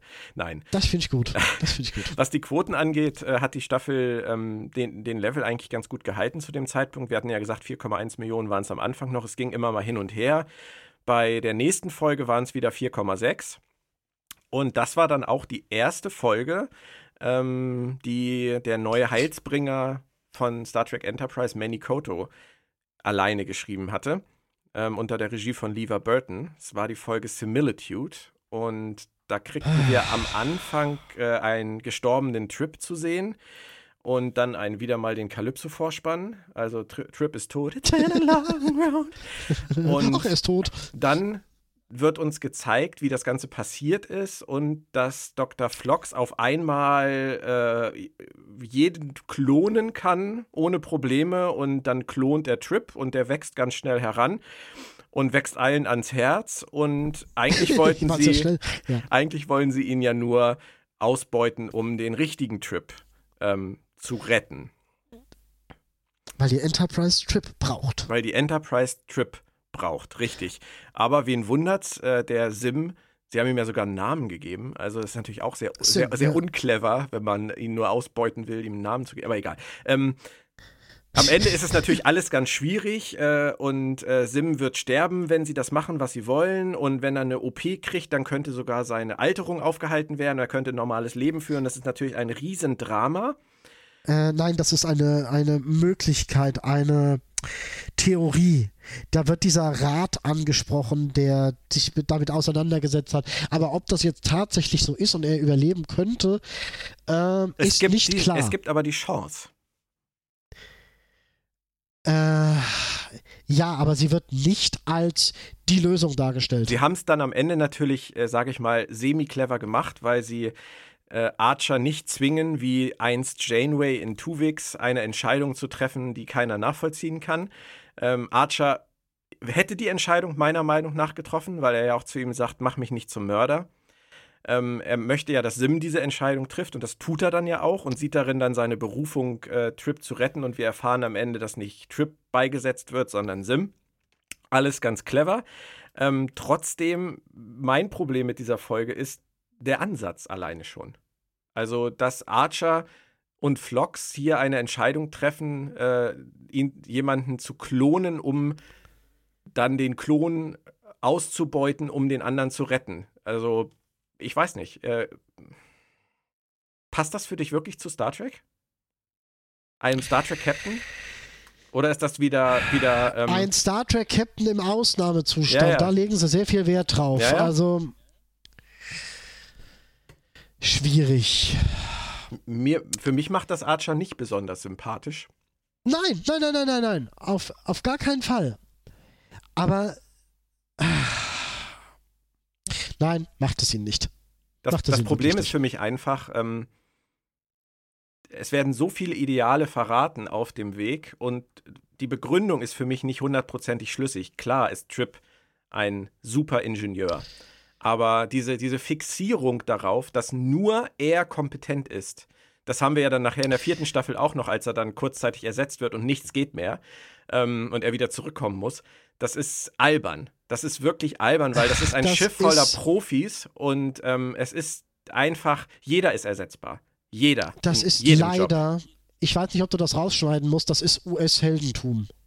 Warum muss ich das Das rausschneiden? ist halt leider US-Überheldentum. ja, natürlich ist das das. Ja. Und natürlich will auch keiner Connor Trinier an dieser Stelle in der Serie verlieren. Weißt du, es wäre, ich hätte, ich hätte, glaube ich, eher damit leben können. Nein, vielleicht nicht nur er, sondern ich, wenn ich so darüber nachdenke, wenn sie diese völlig fehlgeleitete Entscheidung getroffen hätten, ähm, diesen Klon zu züchten. Sich dann an den gewöhnen, der dann feststellt, dass er eigentlich ganz gerne leben möchte. Und ähm, sie eine Möglichkeit finden, dass dieser Alterungsprozess gestoppt wird. Und alle am Ende da sitzen und sagen, wir können, wir können das nicht tun. Das ist total unmoralisch. Und dann lassen sie Trip sterben und behalten Sim. Das wäre im Rahmen dieser Wäre- Geschichte sehr konsequent gewesen und auch sehr interessant gewesen. Und sie hätten ja auch den Alterungsprozess von Sim an einer Stelle stoppen können, wo Connor Trinier die Rolle dann weiter hätte spielen können. Ja, natürlich, aber das hätte so nicht in diese, in diesen Handlungsarg gepasst. Warum? Das hätte, natürlich hätten sie damit wieder Weil noch ein dieses, Element reingebracht. Ja, ja, natürlich, aber dieses Thema, dieses Thema, dann hätten sie dieses Thema weiter beackern müssen. Dann hätten sie da einen intensiven ähm, Neu-Charakterfindungsprozess durchlaufen müssen, für den sie an dieser Stelle absolut nicht die Kapazitäten frei hatten. Hätten sie auch vielleicht überhaupt nicht gekonnt. Das war vielleicht dann auch einfach der falsche Moment für so eine Folge. Aber egal. Ja. Ähm, also ich, ich glaube, dass mir die Folge beim ersten Mal gucken damals sehr gut gefallen hat. Ich habe dann irgendwann angefangen, darüber nachzudenken und dann gefiel sie mir immer weniger. Ich glaube, wenn man darüber hinwegsehen kann, dass Archer diese Entscheidung trifft mit Flox zusammen, dann ist das eine sehr gut geschriebene Dramafolge. Weiß ich nicht. Mir, gefällt, mir missfällt schon ziemlich dieses, in welcher Art und Weise das dann aufgelöst wird, von wegen, ähm, ja, der, der, der, der stürzt sich ja quasi freudig ins Messer. Hm. Ja, das stimmt. Das Muss er ja aber Also- auch, um Archer nicht als Oberarsch dastehen zu lassen. Weil das hatten wir, ja, ja. ja, das hatten wir schon bei Janeway. Ich meine, was sie bei Tuvix gemacht hat, das geht ja auch nicht. Und ähm, wenn sie das mit Archer jetzt nochmal den gleichen dummen Fehler gemacht hätten, hätte das ja auch keiner verstanden. Nur Ja, so ist es dann natürlich drumrum geschrieben. Auf Kosten der, wieder der Figurenlogik. Also, dass Sim sich, sich opfert, äh, weil er das als Berufung sieht, Trip zu retten für die Menschheit, ja, das geht mir alles zu schnell. Das ist mir alles zu. es ist vor allem ein bisschen dick. Ja. Es ist ein bisschen Es sehr dick. bisschen dick. Okay. Ähm, äh, dünn wurde es dann wieder in der nächsten Folge. Folge 11, Carpenter Street. Rick Berman und Oh. Brandon Braga waren dann mal wieder am Werk. Es waren dann nur noch 3,7 Millionen Zuschauer übrig. Echt weh, echter äh, Verlust von 900.000 zur Folge davor, ein, innerhalb einer Woche. Erstaunlich. Ähm, das war so ein bisschen Twilight Zone Track. Äh, spielte dann wieder auf der Erde ähm, im 21. Jahrhundert und wir sehen, dass die Reptilianer dabei sind, äh, auf der Erde ihren B-Plan durchzuziehen. Und das, dann kommt Daniels äh, und sagt, sie müssen zurückreisen ins 21. Jahrhundert, Archer und T'Pol, und müssen sie aufhalten, redet von Cripple-Effekten in der Timeline, die für ihn noch nicht sichtbar sind. Bla, Fasel, Das ist so ein Blödsinn. Also dieses, dieses Zeitgewurstel ist einfach nur Quatsch. Überleg mal, Daniel jetzt in Episode 11. Ah, nee, es ist einfach nur Quatsch. Ja, und äh, äh, ich fand die Folge, also ich, ich weiß, was sie versucht haben. Sie haben wieder mal versucht, so ein äh, Star Trek 4 oder ähm, Futures End Voyager äh, Gedöns zu machen, eine lustige Zeitreisefolge in unsere Zeit. Ähm, aber das Einzige, was so halbwegs lustig war an der Folge, war äh, dieser, Dieser böse Typ da. ja, ja, der, der war gut. Also Leland Orser, der hat ja so einige Rollen schon in Star Trek gehabt. Der war als Loomis äh, gut, aber auch irgendwie verschenkt. Ich fand diese McDonalds-Bestellszene fand ich noch ganz lustig. Ach nee, das Aber das ist, wenn man sowas schon, generisch. ja, aber Das wenn man sowas generisch. schon lustig findet, dann zeigt das einfach nur, wie generisch die Folge ist. Also ähm, Leerlauf, keine wirkliche Idee und ähm, Ähm, ja, ich muss dieser Episode aber dann doch auf einer gewissen Art und Weise zugute halten, dass sie später nochmal äh, von einer gewissen Relevanz ist. Ja. Wenn es um die Reptilianer geht, um die, äh, ja, ich nehme es jetzt einfach mal vorweg, um die Sphärenbauer, um die Spaltung. Das ist nicht ganz unwichtig. nee, das, das, das Aber- ist richtig. Von daher würde ich vielleicht einen halben Stern mehr geben, wenn ich sie bewerten müsste, was ich nicht will. Aber es ist nicht Faustrecht, es ist nicht North Star. Also. Aber wie gesagt, Daniels, ein Typ, der im Prinzip zu jedem Zeitpunkt springen kann, Ja, der kommt erst plötzlich jetzt. Und die waren sechs Wochen in der Ausdehnung und äh, haben da Däumchen gedreht oder was. Und äh, ja und da hat Daniels auch noch was anderes Ja, vorgehabt. und äh, ganz ehrlich, auch dieser B-Plan, dass sie, dass der A-Plan, der, der Cindy so schlecht ist, dass sie diesen B-Plan brauchen, der so leicht ähm, wieder auszuhebeln ist. Das ist alles so, alle, da ist dran die Rajin-Folge wieder total sinnfrei und die North-Star-Folge doppelt und dreifach äh, ärgerlich und ja, es gibt noch zwei Sachen, Moritz, an dieser Folge, die ich gerne anmerken möchte. Ähm, es gibt ja äh, Zeitgenossen, ich möchte da das möglichst wertfrei halten, die äh, heutzutage glauben, dass die Erde von äh, reptiloiden Lebewesen unterwandert wird. Und äh, so Weltuntergangspropheten. Und da fand ich es in dem Zusammenhang lustig, wie Loomis am Ende der Folge, als er verhaftet wird, von den Reptilianern spricht, die auf der Erde sind. ähm, das war eine ganz geckige Idee, um das mal so ein bisschen auf die Schippe zu nehmen. Und ähm, die andere Sache, das wusste ich überhaupt gar nicht, das habe ich wirklich nur auf Memory Alpha gelesen. Ähm, der eine Reptilianer auf der Erde wird gespielt von Jeffrey Dean Morgan, der ja bekanntermaßen äh, heutzutage in Walking Dead den Negan spielt. Und ähm, man mag ja von der Negan-Storyline halten, was man will. Äh, Jeffrey Dean Morgan spielt das wirklich ziemlich geil. Ähm, und damals, zu diesem Zeitpunkt 2003, da hat er wohl in einem Einzimmer-Apartment in äh, Los Angeles gewohnt und konnte seine Rechnung nicht bezahlen und brauchte ganz, ganz dringend Geld und einen Job und hat dann aus purer Verzweiflung die Rolle als Reptilianer bei Carpenter Street angenommen. Und äh, sie haben ihn so gepiesackt mit dem Make-up, mit der Maske, mit Sachen, die sie ihm in die Nase gesteckt haben und so, dass er danach wirklich felsenfest davon überzeugt war, dass er mit dem Schauspielen aufhört. Wir können ja froh sein, dass es nicht getan hat, weil der Mann hat es wirklich drauf. Aber dass Star Trek Enterprise ihn in einer solchen Rolle verschenkt und verschleudert hat, das passt auch wie die Faust aufs Auge. Ich fand das, aber nochmal zu der, zu der Reptilianer-Szene zurück. Ich fand das, das ist irgendwie so ein Stück weit mein Humor, von wegen der Typ tickt davon aus, die, die hatten Strahlenpistolen und, und, und, und da waren Eidechsenmenschen und der andere so, ja, ja, Vorsicht, ihr Kopf. ja, das, ist, das, das macht Spaß. Also, das ist dann vielleicht doch schon die, die cleverste und, und beste Szene der Folge. Ah, it's been a long road, gell? Ja, Long Road, ja. Carpenter Street. Wir haben ähm, damit dann jetzt auch den Punkt erreicht, wo die Serie in die Pause gegangen ist. Ähm, in Amerika damals 2003 über Weihnachten und es ging dann im Januar weiter mit der zwölften Folge und somit dann auch mit der Staffelhalbzeit. Chosen Realm ähm, war die zweite Folge von Manny Koto. Und ähm, bevor wir dann jetzt zum Ende der Staffel meiner Meinung nach ein bisschen positiver werden dürfen, war das für mich nochmal ein All-Time-Low.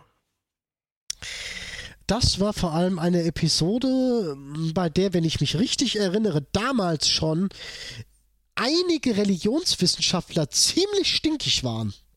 Naja, dieser ganze Konflikt äh, dieser, ähm, dieser außerirdischen Kultur basiert ja einzig und allein darauf, dass die einen glauben, der große Maker hätte äh, die Sphären in neun Tagen erschaffen und die anderen und glauben in zehn. zehn. Es ist ja. natürlich, ich weiß, dass Manny Koto damit sagen will, dass die meisten Kriege und Konflikte auf äh, letztendlich Dingen basieren, die es gar nicht wert sind, sich darüber zu streiten oder zu bekriegen. Das ist seine, ja, das ist der Versuch genau seiner haben Aussage. Ziemlich viele und genau da haben viele Religionswissenschaftler gesagt, dass es so einfach schlicht und ergreifend nicht ist. Nein, so einfach ist es nicht. Und er macht damit sich halt eigentlich eher über die Extremisten ähm, lustig. Ja. Und das ist wieder diese typisch amerikanische Haltung, die dazu führt, dass diese extremen Religionen so extrem agieren, gerade gegen Amerika. Ja. Und das verschärft sich leider in der Staffel nochmal immens. Das ist, da kommen wir später noch ja. drauf. Und äh, ein ganz massiver. Und Manny Koto hat natürlich damit auch wieder etwas gemacht, äh, was ein bisschen vielleicht untergegangen ist, weil gerade so vom klassischen Track ähm, viele dann doch eher so die neueren Serien noch im Hinterkopf haben, ich auch, aber es war eigentlich, wenn man es genau nimmt, ein absolutes äh, Rehash von Let That Be Your Last Battlefield aus TOS die Folge ähm, ist mehr als angelehnt, was die ganze Story angeht. Bis zum Ende hin, dass die Kultur eigentlich schon zerstört ist. Findest du? Total. Echt jetzt? Wie heißt die auf Deutsch? Ähm, wie heißt denn die auf Deutsch? Ach, Moritz, kannst du solche Fragen vielleicht mal ein bisschen mit Vorwarnung stellen? Star Trek The Original Series.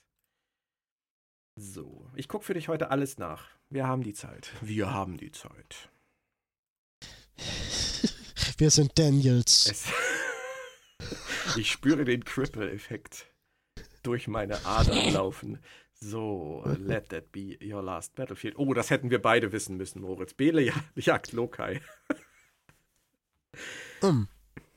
Okay, aber da muss ich ganz ehrlich sagen, ich finde sie nicht da muss ich dir leider widersprechen. Ich finde die nicht so sehr angelehnt. Ähm, Biel, lag, äh, Biel jagt Lokai. Da kommen zwei Parteien auf das Schiff. Und beide Parteien argumentieren gegeneinander. Und das kommt hier eigentlich gar nicht vor. Hier ist nur eine Partei, die auf das Schiff kommt, sich das Schiff mopsen will, instrumentalisieren will. Ähm, Lokai Biel hat ganz andere Eckpunkte. Ich weiß jetzt nicht mehr, wer wer war. Lokai will Biel eigentlich nur zu seinem Planeten zurückbringen, um ihn da den Prozess zu machen. Und Biel sagt, nee, nee, nee, will ich nicht, will ich nicht, will, gib mir Asyl, gib mir Asyl. Und äh, Kirk stellt sich da ziemlich quer und stellt sich aber auch quer, äh, äh, die sofort zurückzufliegen, weil er was Wichtigeres zu tun hat.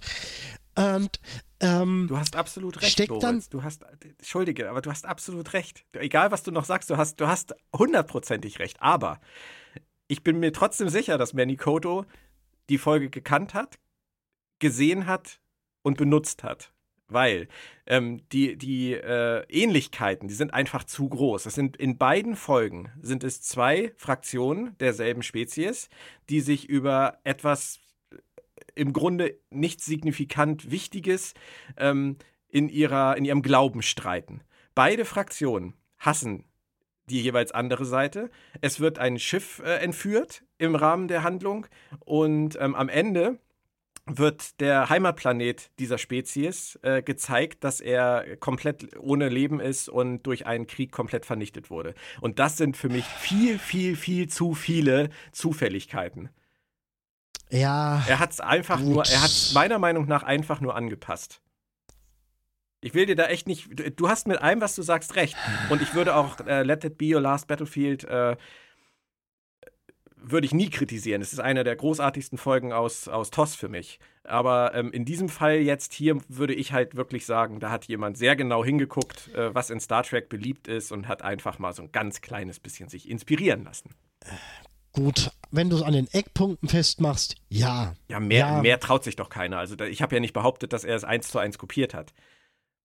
Er hat es halt adap Oh, da hat's kommen wir aber adaptiert. später nochmal. Da kommen wir aber später nochmal zu. Auf jeden Fall ist Archer halt in dieser Folge wieder, also nicht nur Captain America, sondern er ist wahrscheinlich Captain Universe inzwischen. Er ist der, Gott, er, auch wie er, die, wie, er, wie er den Haupttyp dafür blöd vereiert, von wegen, beamt mich bitte mit diesem äh, äh, Todeswerkzeug da mal bitte weg. Das bringt mich um. Ah, so schlecht. Ja, aber- also ich hasse, ja, erzähl, was hast du? ich hasse schlechte, schlecht geschriebene Antagonisten. Ja, Wirklich, da das sind ist wir so- uns total einig mal wieder. Aber weißt du, dieser Djamat, so, so Ja, ja. schlecht äh, geschrieben Der er als, als Antagonist er ist, ähm, ihm gelingt etwas, über das man sich ja auch nur die Haare raufen kann. Er zerstört nämlich die Datenbank.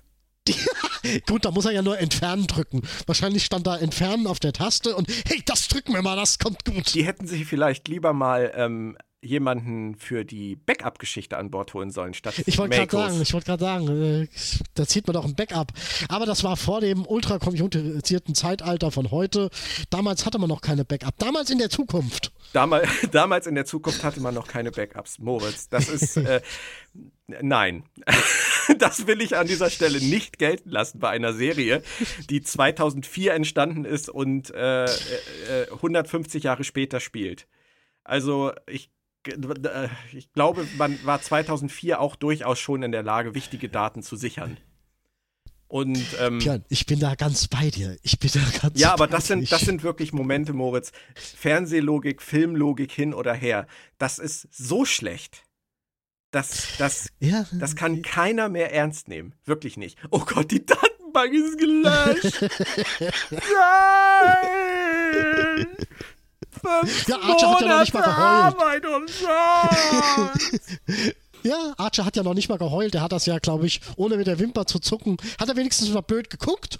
So, ups. Wahrscheinlich nicht. Unfassbar. Aber das Gute ist, Moritz, wenn ich mir das so anschaue, was wir hinter uns haben in der dritten Staffel und vor uns, ähm, wird es jetzt, zumindest was mich angeht, deutlich entspannter. Also, auch wenn es bisher nicht rausgekommen ist, ähm, die Staffel hatte ja schon zu diesem Zeitpunkt eigentlich eine ganz gute Atmosphäre. Sie hatte, ein, hatte zumindest ein zusammenhängendes Thema, auch wenn sie Die viele. Staffel hat. Die Staffel hat bis jetzt bewiesen, dass sie ihr Puzzle aufbauen kann. Ja. Und in, den, in der zweiten Hälfte der Staffel hat sie es dann auch besser zusammengekriegt für mich. Und es fing an Ja. mit einem, einem Mann und zwei Antennen, ähm, der vorbeigeschaut hat, Shran in Proving Ground. Ähm, Ich, Björn, Ja. ich bin ja, ich bin ganz großer Fan von andorianischem Ballett. oh, schön. Wo hast du das letzte Mal denn Ja, eine, eine ja. Aufführung dieser Art gesehen? Andorianisches Ballett und, und ich habe da eine, eine Lieblingstanzhaltung. Oh, und die Das wäre? ist, die ist so großartig. Man nennt sie der sterbende Schran. Hat man im Verlauf der Serie leider nie gesehen, aber Oh mein Gott. Ja. The Andorian Mining Consortium runs from no one, sage ich nur. Das war schön. Aber Archerit war schon wieder ein bisschen mehr. Ah, ja. Nein, aber ich fand es nett, dass sie ihn reingebracht haben. Ich fand es nett, äh, dass er sie verarschen wollte. Dass er ähm, ihnen zwar helfen wollte, aber dann, dann diese Testwaffe für sich selber haben wollte. Ähm, es war mal wieder, der, der Sindirat war mal wieder am Tagen. Der Waffentest ist in drei Tagen. Keine Sorge. Ich bin zwar erst seit, bin zwar erst seit Monaten dabei, aber der Test, der Test, der Test des Prototyps ist in drei Tagen. Immerhin. Ich meine, immerhin. Hier, wir müssen uns eine ganz wichtige Frage stellen. Wie lang ist ein Sindy-Tag? Der muss. Ja, das kann natürlich, da, das ist das Problem, Moritz. Während dieser Monate, die sie die Enterprise da rumfliegen lassen, sind, sind bei den Sindy eigentlich erst 18 Stunden vergangen. Die, die tagen stündlich und, Genau. ähm, und da- das ist, Die tagen stündlich. Das finde ich gut. und die Enterprise befindet sich inzwischen ganz nah dran am Hauptwaffenort. Das ist auch eine sehr wichtige Information, aber keiner greift sie an, weiterhin nicht. Nein, das ist nicht nötig. Ach. Wir lassen sie weiterfliegen. Nee, vor allem, vor allem, das ist nicht das Einzige. Die Enterprise, das ganze Dilemma fängt ja mal wieder damit an, dass die Enterprise ja mal wieder meint, auf Warp gehen zu müssen. Nein, sie hat es in zwölf Folgen nicht gelernt, dass das ein gefährliches Gebiet ist mit 100.000 bösartig fiesen Anomalien. Haha, wir gehen nochmal auf Warp, wird schon nichts passieren. Also, Ah, ja. Aber die Folge war, So ein paar war, Sachen ändern sich war richtig nett. Nein, die Folge punktet Ja. richtig gut. Hat Der richtig gesamte, und das zieht sich durch die ersten drei Staffeln, wenn es um die Andorianer geht, punktet Enterprise voll auf. Ja. Und es ging für mich danach weiter. Ähm, die 14. Folge der Staffel Stratagem, wieder von Mike Sussman, das Drehbuch, ähm, war für mich dann wirklich ein, ein richtiges Highlight. Auch wenn es wieder Ja so, eine, so eine etwas abgehobene Folge war. Ähm, das stört mich gar nicht an der Episode. Mm, Ich finde es ein bisschen unter dem Gesichtspunkt, wir haben jetzt seit mehr als 15 Jahren äh, mindestens ein Dutzend Episoden vorgesetzt bekommen, wo ähm, irgendwer irgendwas von irgendwem aus einer Star Trek Crew wissen will und ihn äh, versucht nach Strich und Faden zu verarschen und es geht nie auf. Aber Archer schafft das natürlich. Ja, natürlich. Bei Archer klappt Ey, komm, aber das ist Archer wirklich clever, was sie da machen. Das ist wirklich gut. Ja, und das schlägt, ja. das schlägt so viele Haken, das, äh, das Drehbuch. Das, also mir hat das echt damals Spaß gemacht, das zu gucken. Mich hat's wirklich, mich hat's auch. wirklich gekriegt. Macht's auch. Nee, macht's auch. Also ich, ich werde diese Episode nicht unnötig schlecht reden. Es ist ein Punkt, der, mich, der mir daran auffällt. Ja. Aber ansonsten, wie es gemacht wird, wie es aufgezogen wird, und Dekra wird ja nicht als der komplette Vollpfosten dargestellt. Nein. Beim besten Willen nicht. Er, er wird endlich Das mal weiter ausgeführt. Er wird endlich mal beleuchtet. Oh ja, da kommen wir später nochmal zu. Da kommen wir später nochmal zu, was. Obwohl, nein, kann ich eigentlich auch hier machen. Was ich sehr, sehr, sehr, sehr, sehr schade finde. Gut, okay, sie haben dieser Staffel äh, irgendwann zwei Episoden abspenstig gemacht, aber eigentlich. Ich finde es so schade, diese Episode, die, diese Staffel hätte im Prinzip fünf Episoden mehr vertragen können, wo in jeder Episode mal losgelöst von der Enterprise auf ein Cindy-Volk eingegangen wird. Also so, um, um einfach die Geschichte dieses Volkes zu vertiefen. Mhm. Weil die eigentlich gar nicht uninteressant war. ja, die sind toll. Mhm. Also als, als Gemeinschaft an sich sind die, sind die großartig. Da wäre, sind die großartig. Ähm, vor allem, ich nenne die ja eigentlich viel lieber Xindi, aber Ja, ich auch. naja, egal. Ja, ja, ich auch. Klingt nur so ein bisschen nach so einem bayerischen Restaurant. Beim Xaver Xindi. Aber die gut. Cindy, ja, aber, aber Cindy, es gibt auch eine Country-Sängerin, die heißt Cindy Thompson und äh, ähm, den Namen Cindy gibt es ansonsten Cindy auch. Laufer schon gab es ja auch. Ja, stimmt, stimmt. Okay, stimmt. wir, wir, wir driften ab. Äh, Hey, nein, aber vielleicht gibt es irgendwo eine Fun-Fiction, wo es Cindys gibt, die Thompson und Laufer und, und, und so heißen. Na, egal. Auf jeden Fall Äh, hatten wir ähm, hier eine schöne Annäherung von, von Archer und Degra. Ähm, Ja. Und äh, dann am Ende haben sie ihn ja wieder zurückgebracht. Das ist natürlich alles sehr einfach, dass sie ihn dann ihm die Erinnerung nehmen, ihn wieder zurückbringen und bla, Fasel und blub. Aber gut, Ja, äh, schade. für die Aber Folge gut. an sich war es, denke ich, okay. Und sie hatten dann jetzt am Ende dieser Folge auch ein ganz klares Ziel. Ab nach Asati allem- Prime. Das war wenigstens mal vernünftige Informationsbeschaffung und nicht wie, wie ich kann äh, das äh, spüren, woher diese Waffe kommt. Gib mir mal ein Stück davon und ich, spüre euch die mal auf. Was ich meine? Ja.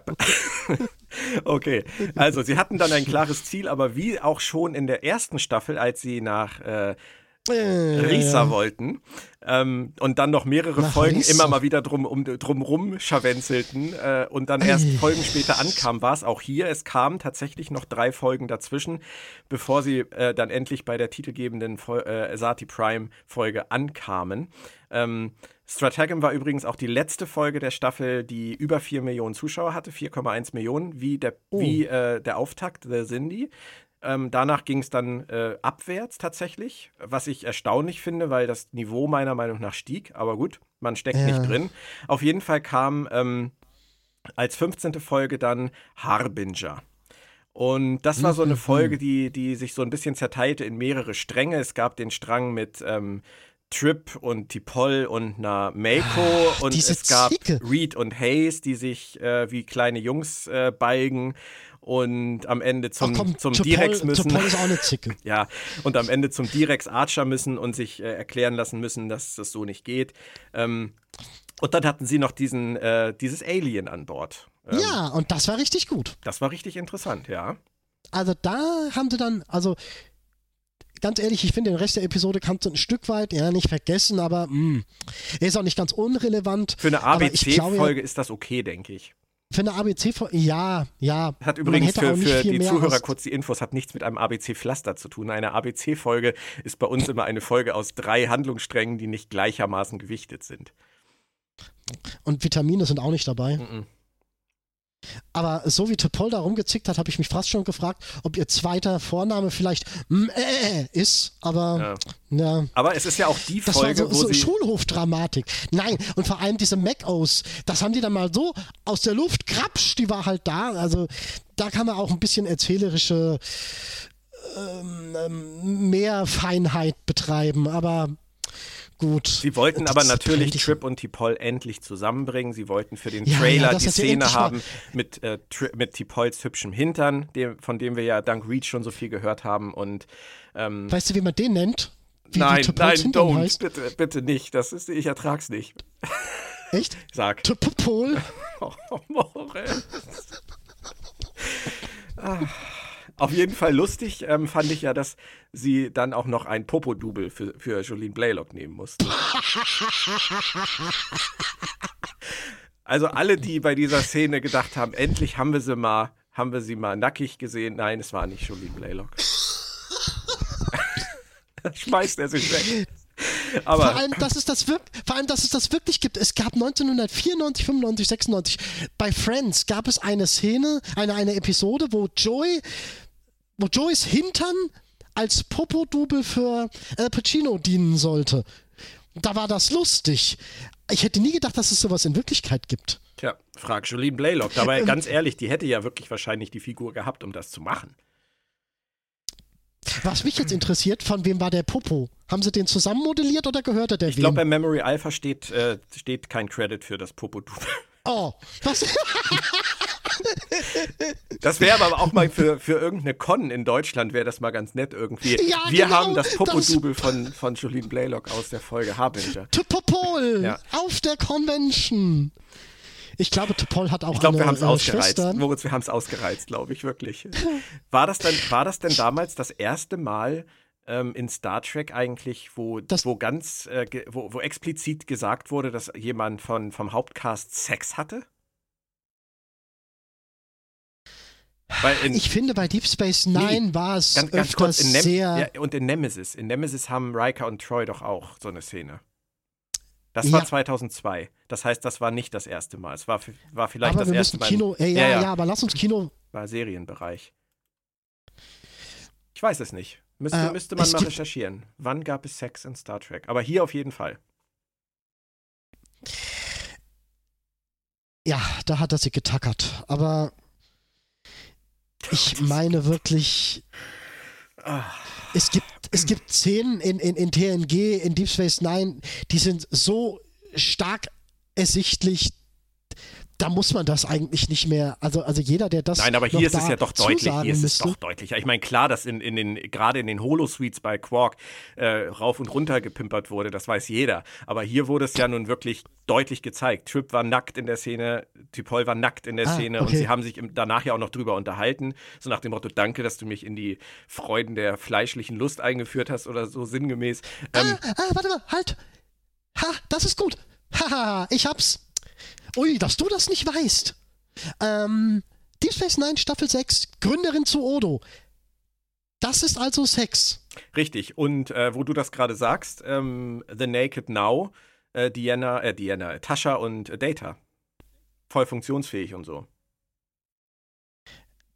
Ja, Da stimmt. ist auch was gegangen. Also, wir haben das, wir haben es aufgedröselt gekriegt. Wir sind bis zu, bis zu TNG, bis 1987 zurückgekommen. Das ist ja schon mal nicht schlecht. Und bei den Classics haben sie es bestimmt auch mehr als einmal angedeutet, dass da mit Kirk und irgendjemandem was gelaufen ist. Kirk hat Spock mal, Spock mal einen Sexmuffel genannt. Ja, im Deutschen. Äh, Im Englischen nicht? Garantiert nicht. Wirklich nicht? Glaube okay. ich, glaube ich nicht. Da machen wir mal ein Gewinnspiel irgendwann draus. Aber ähm, ich habe über die Synchro so viel gelernt äh, bei der Recherche für mein Buch. Ähm, da ist wirklich bei, teilweise wirklich keine Ähnlichkeit zwischen englischem und deutschem Text. Dass du noch nie über äh, der, der Telepath geschrieben hast, äh, noch nie über The Tin Man, das wundert mich bis heute. Ich, äh, Tin Man ist eine meiner Lieblingsfolgen übrigens von TNG. Ja, ich mag die auch sehr und ich mag sie vor allem in beiden Synchronfassungen. Weil? Äh, was heißt in beiden Synchronfassungen? Ich mag sie im O-Ton und ich mag sie im, im, im Deutschen. Und ich mag sie im Deutschen exakt für diese Änderung sehr. Weil im Deutschen ein komplett anderer Fokus entsteht. Spannend. Und der ist gut. Der ist sehr gut. Erzähl mir den mal kurz. Ähm, Im Deutschen wird ja niemals The Tin Man erwähnt. Das stimmt. Da ist das eine, ein, ein Wesen, ein Vieh, ein sonst was. Und die Folge heißt im Deutschen der Telepath. Und es geht eigentlich auch viel mehr um diesen Charakter als um dieses Wesen. Stimmt. Und das stellt das Deutsche komplett in den Vordergrund. Ja, das stimmt. Und das kommt im Englischen komplett anders rüber. Ja, ja, hast du recht. Aber das ist, das ist bei der Synchro ja tatsächlich auch nichts Neues. Also, ähm, Aber es funktioniert ja, beides Ich fand es da schon Fall. ziemlich extrem. Ja. Ich finde es da ziemlich extrem. Weil weil da, da ist es folgenübergreifend. Ja. Klar, es gibt immer wieder irgendwelche großflächigen Anpassungen, aber hier ist es ja handlungsentscheidend. Ja. handlungsentscheidend war die nächste Folge nicht. Oh. Folge Nein. 16. Und das ist, die finde ich nochmal schlimmer als äh, Choose Your Last Battlefield. Weil da wird ja mit allem gespielt, was Ja. äh, aus Voyager bekannt war. Lass mich kurz sagen, wie sie heißt. Sie heißt Doctor's Orders. Und ähm, ja, äh, es war mal wieder eine Vlogs-Folge. Es äh, war auch eine recht spooky Folge. Das war ist alles okay. Es war auch mal wieder eine Folge, die nicht so wirklich was beizutragen hatte zur ähm, dringenden Haupthandlung. Ähm, aber es war halt vor allem wieder mal ein Plagiat. Ja. Böse gesagt. aber ein ganz dickes, fettes. Also, wie gesagt, da haben sie sich schon mehr orientiert als nur an den Eckpunkten. Ja, klar. Also es geht hier natürlich um die Voyager Folge One. Und ähm, sie haben im Prinzip äh, Holodoc äh, Seven nur getauscht gegen äh, T'Pol Phlox und haben die, die äh, Konstellation gedreht. Äh, vor allem äh, der, der, der, das kleine, den kleinen Aha-Moment am Ende von Doctor's Orders, der war eigentlich ziemlich billig. Welcher denn? Naja, dass Flox in Topols Quartier geht und feststellt, oh, ich habe mir die ganze Zeit Topol eingebildet. Ach so, ja gut, okay. Ja, das sind. Das hat für mich einfach echt nicht, ja. nicht rausgeholt. Also es ist, äh, also es ist wieder genauso wie, wie Impulse, wie die Folge mit den ähm, mit der Seleia, eine Folge, die Spaß macht, wenn man sie für sich betrachtet, die mehr Spaß macht, wenn man nicht weiß, dass sie äh, großflächig auf einer anderen Folge basiert, die Star Trek schon mal gemacht hat und das war noch gar nicht so lange her zu dem Zeitpunkt, ähm, die aber an dieser Stelle im Arc nicht so arg viel Spaß und äh, Sinn gemacht hat. den wollte ich vorhin schon mal reißen. ähm, was noch ganz nett war, wenn man drauf steht, Die war arglos. Die war arglos, ja. Wenn man drauf steht, war ganz nett, dass man Flox mal nackt sehen konnte. Das kann Dr. Lukas wurde erwähnt. genau, das war auch sehr hübsch. Und ähm, Phlox durfte das erste und einzige Mal in der Serie einen Satz sagen, äh, wie I'm a physi physician, not an engineer. Ja, ja. Aber ansonsten denke ich, können wir die abhaken und kommen zu Folge 17. Hatchery. Und Hatchery. sind sofort wieder bei sehr viel Anlehnung an einen Science-Fiction-Klassiker, nämlich Alien. Und in dieser Folge geht es mal wieder um äh, Archer under the influence, wenn man so will. Ähm, er wird zur, zum Muttertier der Eier und ähm, Er wird instrumentalisiert. die Makos äh, drehen durch und rebellieren und äh, Nee, die Makos äh, befolgen eigentlich nur Archers Befehle. ja klar, damit die, sind sie auf der, auf der falschen Seite, natürlich, logischerweise. Ja, und das finde ich halt so ein bisschen schade. Die- es wird sind halt am stumpf. Ende. Ja, ja.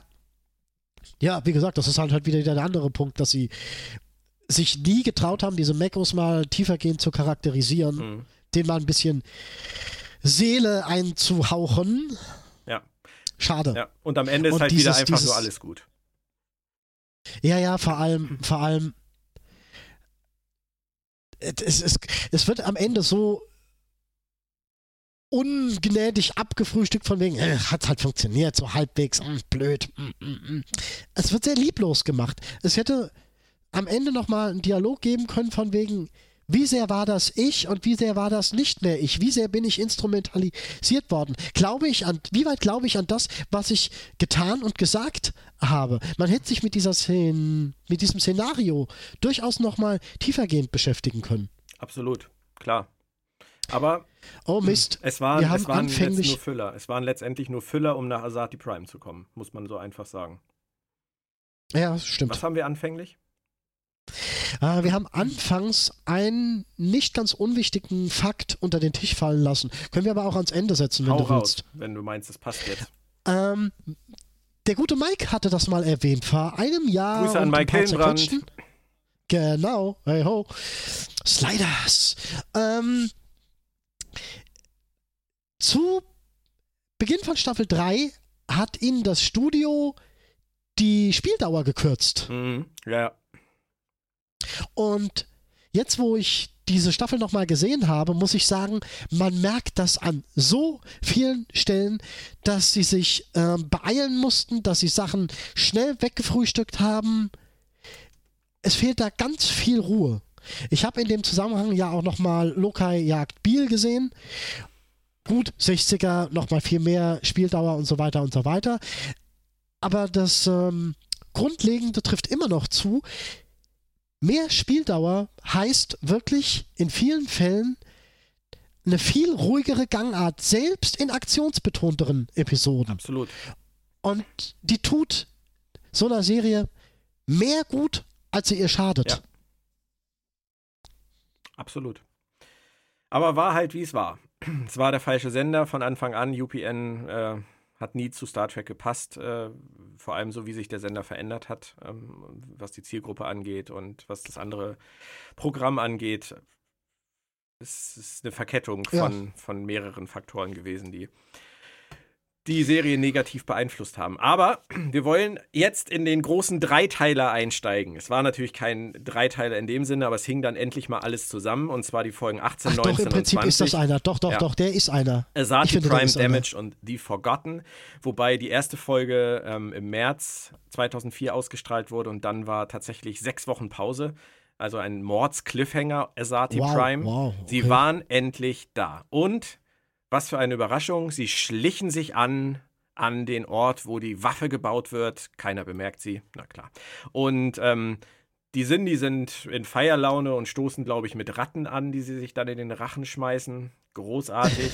ähm, Das ist ja toll. Das wusste ich nicht. Ich weiß nur, später in, in, in der allerletzten Episode machen sie das, glaube ich, nochmal und da haben sie, glaube ich, noch gelebt. Ja, ich glaube auch. So ungefähr war das. War nicht schön. Und ähm, Archer will dann äh, mit, mit dem gekaperten Reptilianerschiff da rein auf seiner üblichen äh, Selbstmordmission, gibt eine große Abschiedsrede und bittet alle, bald wieder Forscher zu werden, wenn das Ganze ausgestanden ist. Das ist natürlich alles sehr melodramatisch. Und Tipol kommt sogar noch an und sagt zu ihm, er soll bloß nicht sterben und wird ganz emotional. Das machen sie gut. Sie hätten natürlich aber nie so weit kommen dürfen, oder? Nee, nee, nee, nee. Aber es gab dann auch noch eine Szene in der Folge, ähm, wo Daniels mal wieder auftauchte und Archer mitnahm Oh. auf die Enterprise J, J. ins 26. Jahrhundert und ihm sagt, ähm, hier ist die Schlacht von Ich dachte, Blafhasel. das war das 25. Nee, nee, es war 26. Äh, Schlacht von Blafhasel, Proximan, Proximon stimmt. 75836. Und du hast recht, ähm, du hast recht. Sindhi äh, kämpfen mit uns und du musst dafür sorgen, dass die Sindhi äh, diplomatisch in die Föderation sozusagen geholt werden. Und naja, Archer glaubt ihm natürlich wieder nicht. Wer glaubt schon Daniels? Auf jeden Fall fand ich die Szene nett. Also dieser Ausblick auf diese Enterprise J in die Zukunft, das fand ich ganz nett gemacht. Ja, ach, dieses ganze Zeitgewurstel, das nimmt mich einfach nicht mit. Du warst Daniels müde. Ist in Ordnung. Ähm, auf jeden Fall kommt Archer dann auf Sati Prime an und das haben sie alles optisch total gut gemacht, aber die Waffe ist weg. Und ähm, er versucht dann ja ähm, Degra zu überzeugen und Degra gerät auch ins Wanken ähm, durch das, was er von, von Daniels da bekommen hat, äh, dieses Teil, was da irgendwie wieder Quantum gedatet wird und was weiß ich was. Das Wichtigste Das ist auch so ja, ein. das ist halt so wieder so ein, so ein Deus Ex Machina, äh, muss halt irgendwie, er muss, Ja, er muss nee, Degra irgendwie jeder kann irgendwie Seite kriegen. Quanten datieren Ja. und Quanten datieren hier. Das kann man auch nicht fälschen, da. weißt du? Das ist, das ist wirklich, das ist das Ding. Ja, nee, das ist nee, das. Ding. Das ist, Am Ende wird die Enterprise dann kurz und klein geschossen. Als Cliffhanger für die nächsten sechs Wochen. wo es dann halt auch wirklich. Ja, gut, ja. Aber die Folge ist wirklich, wirklich dramatisch und wirklich gut und die hat mich damals auch wirklich, äh, wirklich mitgerissen. Und ähm, dann waren ja sechs Wochen Pause. 3,7 Millionen hatten Asati Prime in Amerika geguckt und äh, bei Damage waren dann auf einmal nur noch 2,8 übrig. Das ist natürlich übelst. das verstehe ich jetzt beim allerbesten Willen Nee, nicht. ähm, das habe ich auch nicht verstanden. Und Damage war genauso wie The Forgotten danach, ähm, waren ja dann eher unerwartet ruhige Folgen. Bei Damage ähm, war halt die Frage, warum haben sie die Enterprise final nicht zerstört? Mal wieder. Ähm, weil der Rat gesagt hat, machen wir nicht, weil sie sich anfangen zu fragen, ob diese Sphere-Bilder, die ja immer wieder im Hintergrund aufgetaucht sind, äh, wirklich Gutes von ihnen wollen, weil sie wollen, dass Archer seine Beweise präsentiert. Das war alles jetzt nötig, damit die Crew die Chance hatte, äh, mal innezuhalten, die Schäden zu sortieren, die äh, Toten zu beklagen, 14 Stück zu dem Zeitpunkt, glaube ich, Verletzte zu versorgen. Aber dann Die Sphärenbilder, das haben wir eben gar nicht gesagt, die Sphärenbilder, äh, Bilder, äh, die sind in Asati Prime sogar das erste Mal richtig in ihrer, in ihrer äh, mm, mm, mm, Obermods-Art auf den Plan getreten. Mhm. Meinst du, die haben sie nachträglich eingeführt oder meinst du, die hatten sie immer schon im Hinterkopf? Oh, das ist jetzt mal eine richtig gute Frage. Ich würde sagen, das war von Anfang an geplant, aber dann würde dem so ein bisschen widersprechen, dass sie sie dann jetzt erst eingeführt haben. Sie hätten auch Future Guy nehmen Also können. eigen. Sie hätten auch Future Guy nehmen können, den im Zeitstrahl. Ja, ja, stimmt. Hätte, hätte auch irgendwie Äh. gepasst, das in die Story reinzubringen, dass er Archer da hinschickt und dann aber eigentlich selber der Strippenzieher ist und ähm, zusammen mit dem Sphärennetzwerk wird dann die Verbindung von Future Guy zerstört. Daniels äh, hat wieder die Kontrolle und der Temporal Cold War ist beendet. Das hätte man zum Beispiel auch. Ja, oder so was auch cool gewesen wäre, wäre, wenn, wenn die Cindy ein Future Girl gehabt hätten und das wäre dann die alte Topol gewesen. Herrlich. Aber Herrlich. Wir hätten auch, glaube ich, für jede amerikanische Seifenoper zusammenschreiben können. Oh ja, das machen wir irgendwann noch. Ja, irgendwann machen wir mal voll das ganz. Drama. Aber Damage war ja eigentlich auch eine Folge, bei der es noch um etwas anderes ging. Ich erinnere dich mal an den Satz von Archer: I can't try to save humanity without holding on to what makes me human. Das hat er in Anomaly gesagt und ähm, waren da ja äh, auf diese Piraten getroffen. Hier nun waren sie selber die Piraten. Ja, und sie ziehen es durch und sie kriegen es hin und so wirklich viel Reflexion gibt es dazu nicht. Trip wünscht ihn zum Schluss sogar quasi alles Gute, spricht ihn heilig, hast du gut gemacht, die schaffen es schon. Total beschleunigt einfach alles. Ich störe mich bei dieser Episode nicht daran, dass er diese fragwürdigen Handlungen begeht. Ich störe mich zum einen daran, wie es verarbeitet wird und mich stört zum anderen daran massiv. Ich würde sagen, es hätte noch andere Methoden und andere Möglichkeiten gegeben. Bestimmt, aber Sie hätten, Ja. sie hätten mit den, sie hätten mit denen reden können, von wegen, hier, komm, wir müssen dahin, äh, könnt ihr uns dahin schleppen oder wir schleppen euch dahin und die Leute, die wir da treffen, die haben vielleicht noch eine andere Warpspule für euch. So aussichtslos war es einfach nicht. Wenn ihr solche aussichtslosen Geschichten präsentieren wollt, dann macht sie gut.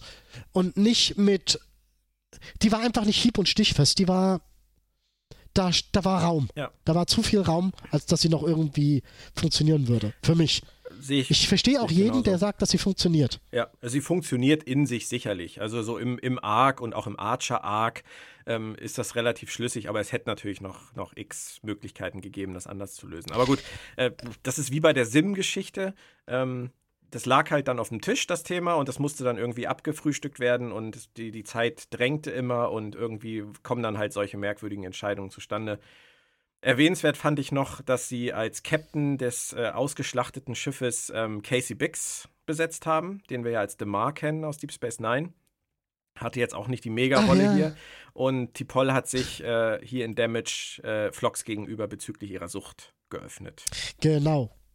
Genau. Auch noch wichtig. Ja, Da kommt es dann auch wirklich nochmal auf den Tisch. Ich finde halt auch mal wieder gut. Okay, du hast das vorhin ziemlich entschärft, mein, meinen Kritikpunkt, mit von wegen, wenn man wirklich sagt, T'Pol ist ein experimentierfreudiges Wesen, geht das für mich durch. Diese, diese ganze Aktion. Aber es atmet natürlich auch mal wieder so ein bisschen diese. Die Vulkanier sind neidisch auf die Menschen, die Vulkanier wollen auch Gefühle, die Vulkanier wollen eigentlich so sein wie die Menschen und die Vulkanier sind in allem schlechter als die ja Menschen. ich verstehe, was und, du meinst. Ah, Und T'Pol ist der Beweis dafür, dass die Vulkanier, dass es Vulkanier gibt, die das verstehen.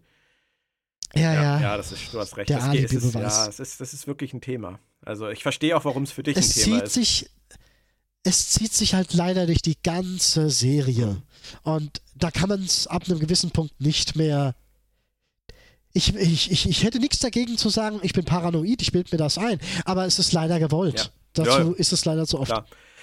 Dann kam die zweite sehr äh, in sich gekehrte Folge, The Forgotten. Ähm, auch wieder ähm, sehr ruhig. Es ging, gab einen äh, Memorial Service äh, für die inzwischen 18 Gestorbenen. Ähm, und ähm, sie waren unterwegs halt zum Rat, um da zu beweisen, dass die Sindhi manipuliert werden. Das war halt jetzt wieder so die Geschichte. Sie wussten, wo sie hin wollten. Nee, eigentlich haben sie sich nur, sie haben sich eigentlich nur mit Dekra getroffen. Genau, aber es war halt das Ziel, dann vor den Rat zu treten. Das, das Ziel wurde ja aufgeworfen und das war jetzt wieder so, ähm, was bis dahin passiert. Ähm, Degra trifft mit Trip auf ein direktes Opfer, ähm, weil er seine Schwester verloren hat durch Degras Taten, was ihn sehr beeinflusst. Und äh, Tri äh, Trip soll ja einen Brief schreiben an die Eltern der Verstorbenen. Ich weiß nicht, ob es Taylor war. Ähm, Ja, ja. Auf jeden Fall ist das auch noch ein großes Problem. Der Folge kommt damit nicht klar und äh, T'Pol kämpft mit ihrer Sucht. Es ist auch eine Folge, die ganz stark für mich zeigt, wie emotional beeinträchtigt diese Leute durch diese Mission sind. Und wenn man akzeptiert, dass wir vieles davon gar nicht so gesehen haben, was dazu geführt hat, dann ist das eine gute Studie. Wenn Archer jetzt noch ähm, über die Sache mit dem Diebstahl gegreint und gejammert hätte, wäre es perfekt gewesen. Ja, absolut stimmt. Das hätte man da auch noch Aber- unterbringen können. Passte, glaube ich. War vielleicht wieder zu echt- viel. Ja. Wir sind bei den letzten vier Folgen, Moritz, und äh, wir müssen, bevor es dann jetzt in den Abschluss Dreier geht, noch ein kleines Plagiat aus dem Weg räumen, das da heißt E-Quadrat. Also sie sind äh, immer noch auf dem Weg zum Rad und ähm, stoßen auf sich selbst. Und auf Sie müssen durch einen Nebel Genau. oh, und in dem Nebel wohnen böse, böse, böse Viecher, Wesen, Aliens. Auf jeden Fall erfahren wir, dass die Enterprise irgendwie ins Jahr 2037 zurückgeworfen wurde.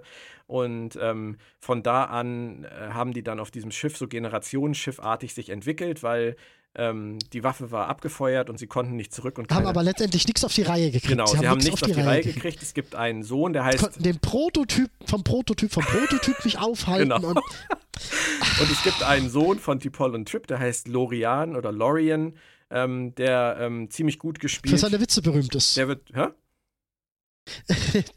er ist ja Halbvulkanier und er sagt an einer Stelle, ja, ich bin sogar für meine Witze Ach so, berühmt. okay. Und wird super Mich gespielt. wundert ja, warum hieß er, Hm? warum hieß er dann nicht Telol? Auch möglich.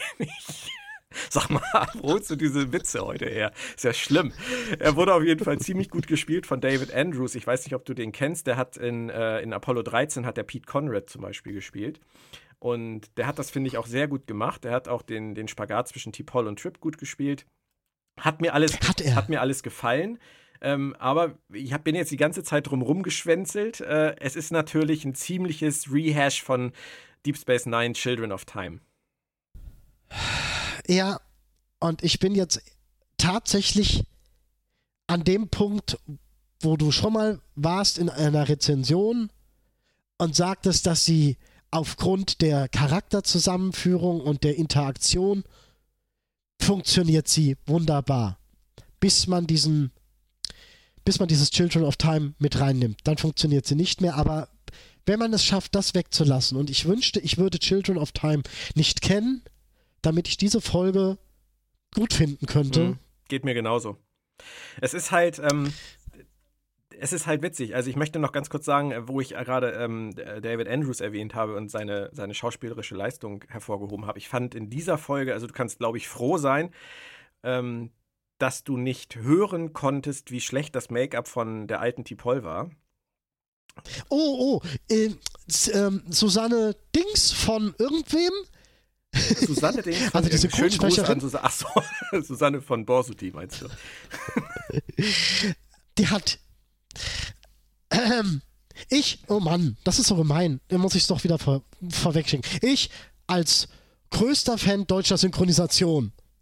Das muss ich vorwegschicken. Nein, ähm, ich glaube fast, sie war auch schlecht. Sie hat das auch wieder schlecht gespielt. Playlock.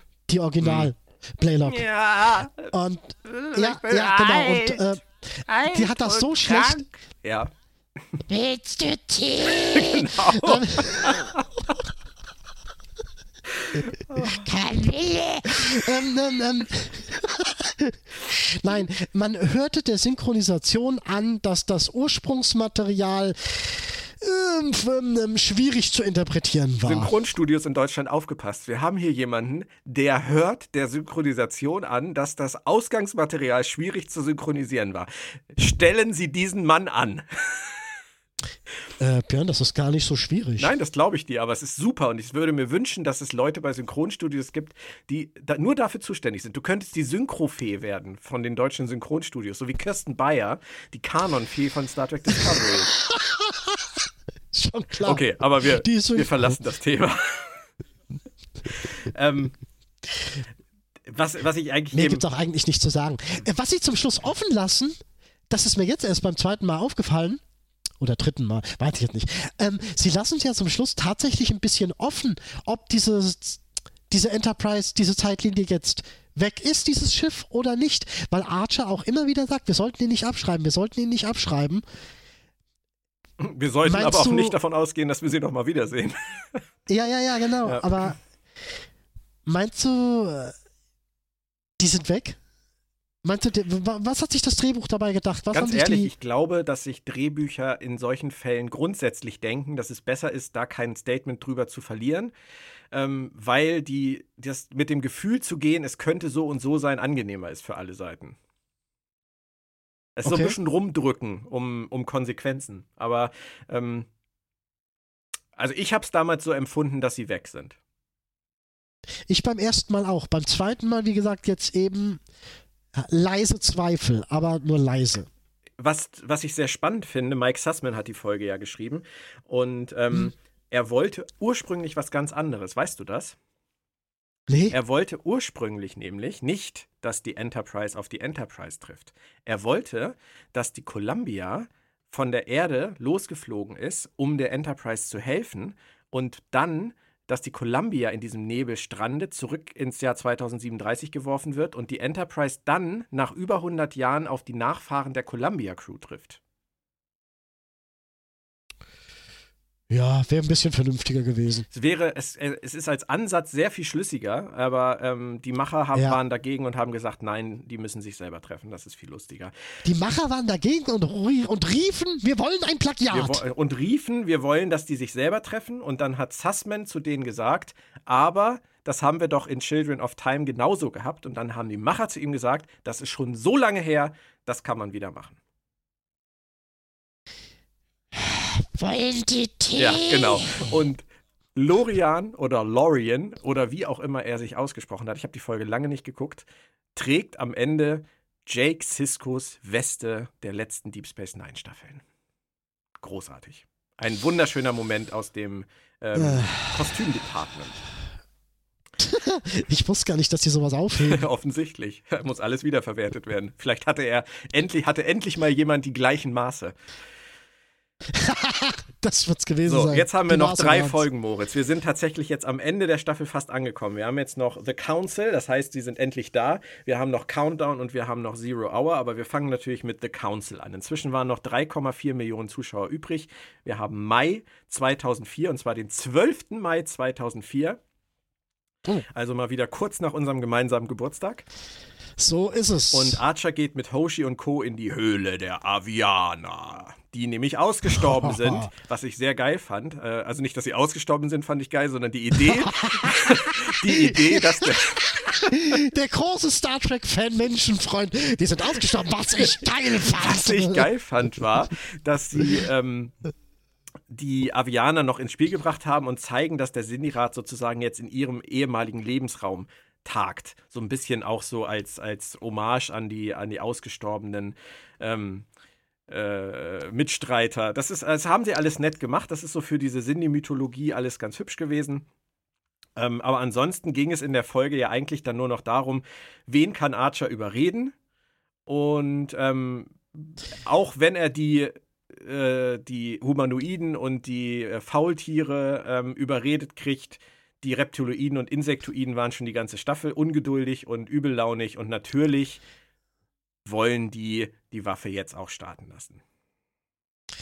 Ja, nee, vor allem haben sie da nochmal die Reptilianer quasi wirklich als die Unsympathen der Ausdehnung klassifiziert, eingeordnet. Das, das ist, ich mag einfach kein mutwilliges Bösreden, Bösschreiben von Antagonisten. Das ist einfach so. Das ist billig. Ja. Das ist leider Das ist billig. leider billig.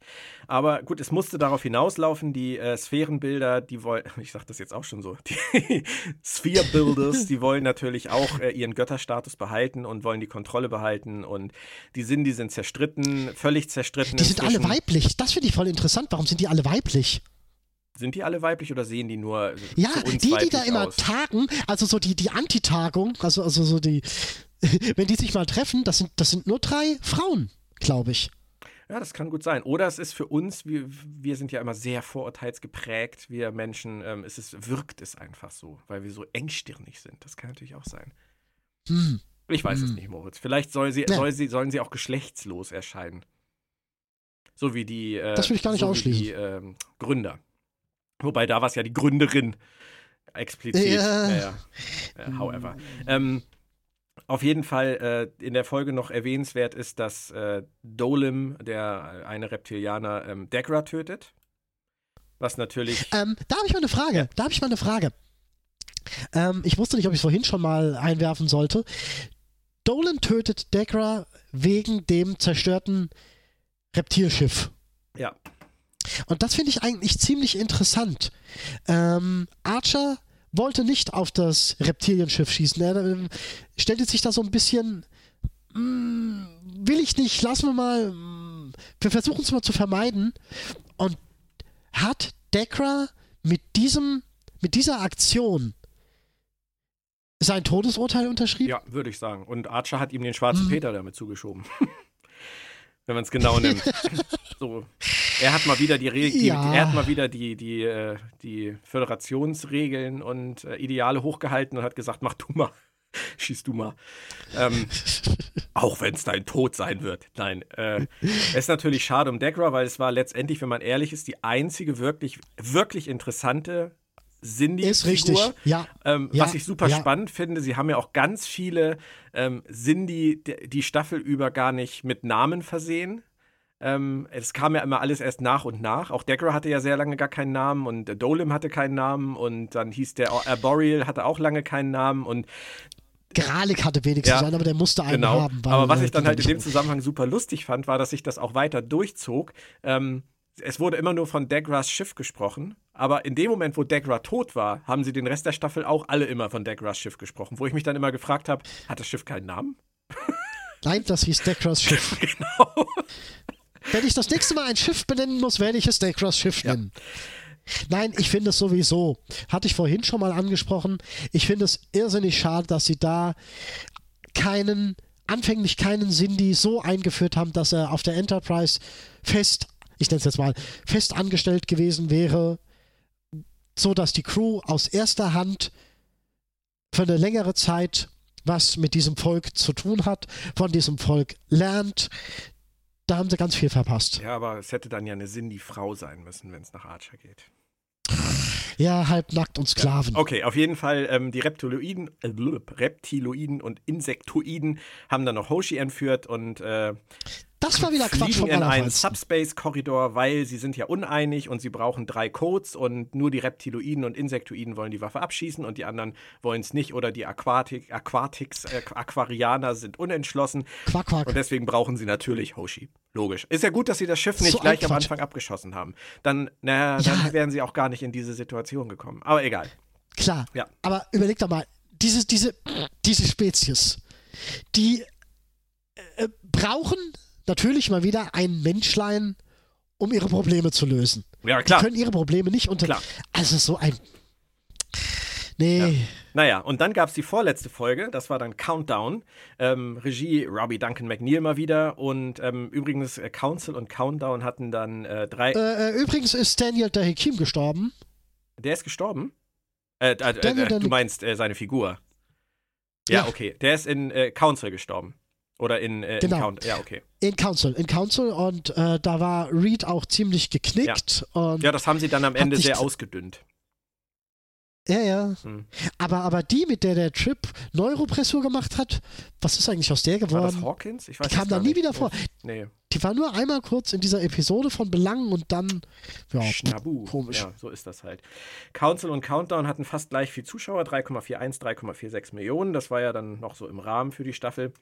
Und Countdown war für mich ganz witzig, weil ähm, ich habe das damals in meiner Rezension, weiß ich noch, so geschrieben, dass die Folge Countdown dreisterweise einfach nochmal auf die gleiche, äh, auf den gleichen Schlusssport sozusagen einbiegt wie Council eh schon und dass sie nur ohne die etwas tiefschürfende Handlung eigentlich das gleiche nochmal erzählen. Also es ist so eine, so eine richtige Ja. Durchgangs-Spannungs-Füller-Episode, die spannend ist und aber nichts wirklich Großes Neues äh, beiträgt. Hoshi soll halt beim Code helfen, wird unter Drogen gesetzt. Archer verspricht, äh, dieses Sphärennetzwerk zu zerstören und alle arbeiten daran und ähm, bla, Phase. Archer überzeugt die Aqua. Der Punkt war, Archer überzeugt und spricht mit den Aquarianern. Das war davor noch nicht so.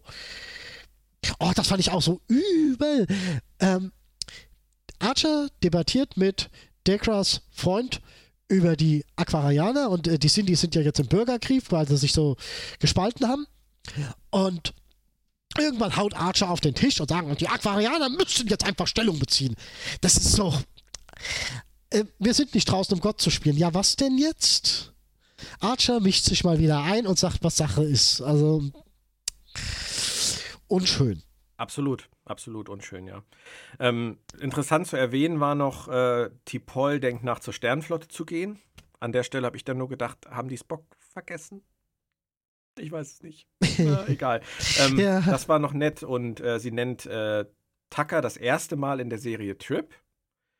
Ähm, Major Hayes Stimmt. hat seinen großen Auftritt, rettet Hoshi und verträgt sich mit Reed. letzten. Hm. Ja, Genau. äh, aber auch nur, weil er dann sterben muss. Also manchmal frage ich mich wirklich, dann so auf den letzten Drücker noch vertragen Ja, und, und, und damit es ja auch ja äh, traurig ist, wenn er weg ist. Hey, das ist so ein bisschen Knallfall. Und Archer ist dann natürlich am Ende wieder ähm, der Hardliner und befiehlt Hoshi fit zu spritzen für die letzte Mission. kurzer, kurzer, ganz kurzer letzter äh, Verweis auf The Council. Ist ja dasselbe gewesen mit Trip und Dekra. Trip und Dekra haben in The Console auch nochmal einen letzten Dialog, wo sie sich einander annähern, Ja, klar. bevor Dekra dann getötet wird. Leider zu viel Knall auf Hall. Naja, lose Enden dann doch irgendwie noch positiv verknoten. Aber gut, ähm, das, ist, das ist ja auch sehr Star Trekig, muss man ja auch einfach sagen. Es ist, gehört sich ja vielleicht auch so. Ja. Und dann kam gut. Zero Hour. Rick Berman und Stunde Brennan Null. Braga waren dann am Ende mal wieder aktiv und haben die Folge geschrieben. Ähm, 3,91 Millionen haben zugeguckt, also nochmal ein bisschen was dazugekommen, die dann doch wissen wollten, wie dieser Arc ausgeht. Ähm, es war wieder eine sehr actionreiche Folge und ähm, was mir da sehr aufgefallen ist in den letzten Folgen nach The Council, vor allem in den beiden Countdown und Zero Hour, dass die Idee, die, wie man diesen Arc ähm, auflösen kann, dann doch wieder sehr generisch auf einem Action-Payoff fußte. Es ist ihnen eigentlich nicht viel eingefallen, außer ähm, ein Rennen gegen die Zeit und im letzten Moment äh, wird die Waffe dann im Erdorbit zerstört. Und ähm, abgesehen davon, dass sie äh, Shran nochmal wieder mit reingebracht haben, ähm, dass sie Was auch ja, dass Tipol verrät, dass sie 65 Jahre alt ist. 66. Oder Ah, nee, sie wird 66. Und mit 66 fängt das Leben an, weißt du ja.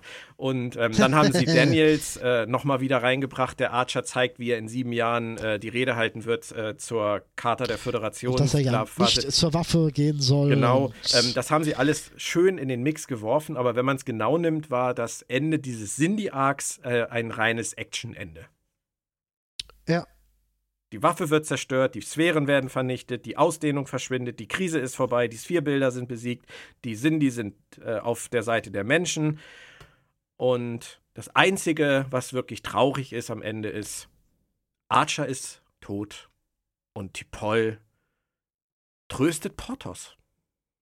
ja, wie süß. Süß, finde ich süß. Ähm, ist natürlich schade um Archer, aber er hat die Erde gerettet ähm, und alle du atmen durch und fliegen nach Hause und sehen ihren Planeten und denken, Und freuen sich. ach, ist das schön. Dafür hat sich der ganze Aufwand gelohnt. Kontaktiert die Sternenflotte. Moment, wo sind eigentlich die ganzen Orbitalstationen? Warum antwortet uns keiner? Da müssen wir doch mal runter nach San Francisco fliegen. Mit einem Shuttle. Und dann werden sie von Weltkrieg II Flugzeugen beschossen. Und der geneigte Freund runder Happy Ends denkt sich so, ach nö. Und dann sehen wir eine Abschlussszene mit Nazis und Zelten in San Francisco und Archer, der auf einer Liege liegt und Nazis, die sich unterhalten und aus dem Dunkel tritt Moritz Wohlfahrt. Nein, tritt der Alien Space Nazi. Bis, von einer komischen Rasse, die man davor noch nie gesehen hat, oder? Was? Also, fangen wir so an. War das für dich ein gutes Ende des Cindy-Arcs? Das ist Frage 1 als, als Ende des Cindy-Arcs. Und wie fin- fandest du diesen Nachschlag?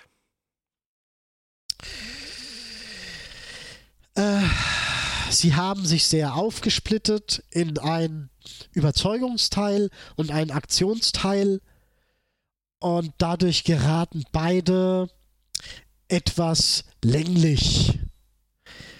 Der Aktionspart ist zusätzlich irgendwie so ein bisschen redundant, weil sie irgendwie, wie du schon richtig sagst, in den zwei letzten Episoden irgendwas stürmen müssen und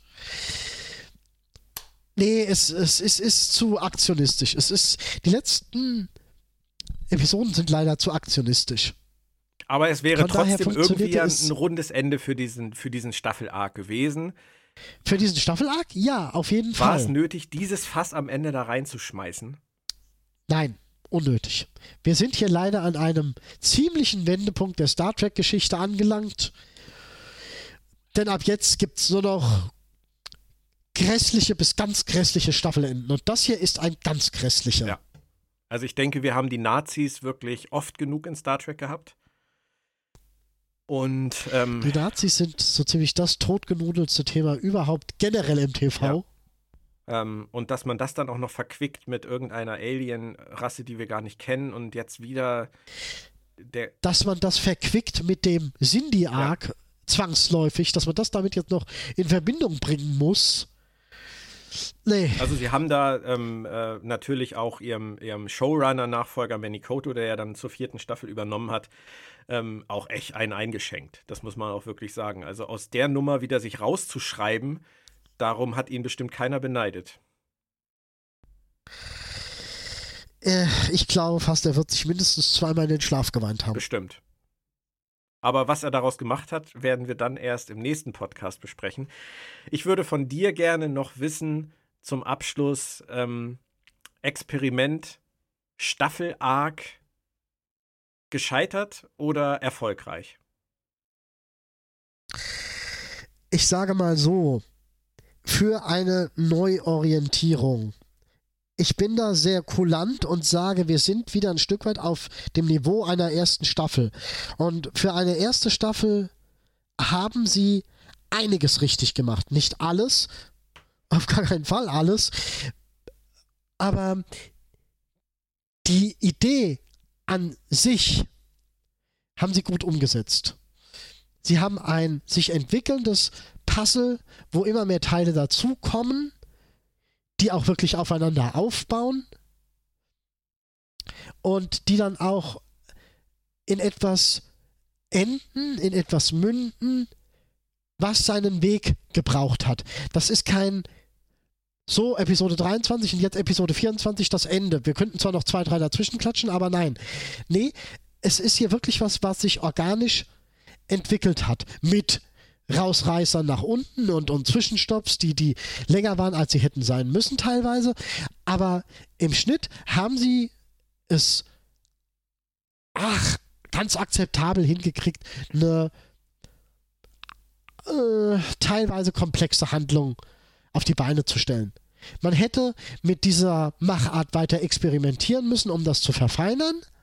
Aber für den ersten Anlauf war das in Ordnung. Wäre so Staffel 1 von Enterprise gewesen, in dieser Art, hätten sie die. Dann hätten sie die Kurve besser gekriegt, als sie es gekriegt haben letztendlich. Sie hätten halt die Themen ihrer Serie, die Prequel-Themen ihrer Serie, was jetzt die Gründung der Föderation angeht, was das Zusammenbringen von Vulkaniern, Andorianern, Menschen und anderen angeht, das hätten sie auf diese Art und Weise ab Staffel 1 machen können.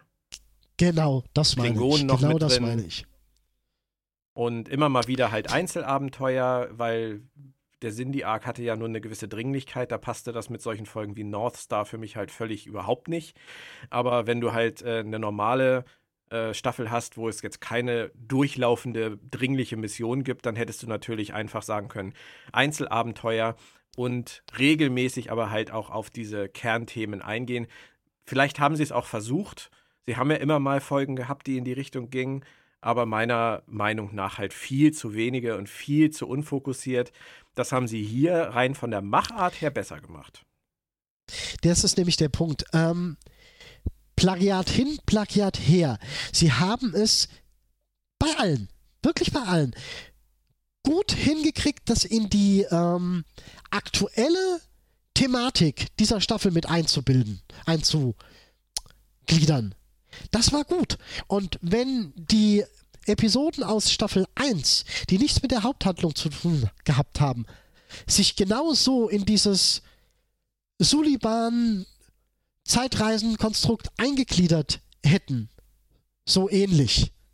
Also mit, mit Bezügen darauf, dann wäre es gut gewesen. Ja, sehe ich genauso.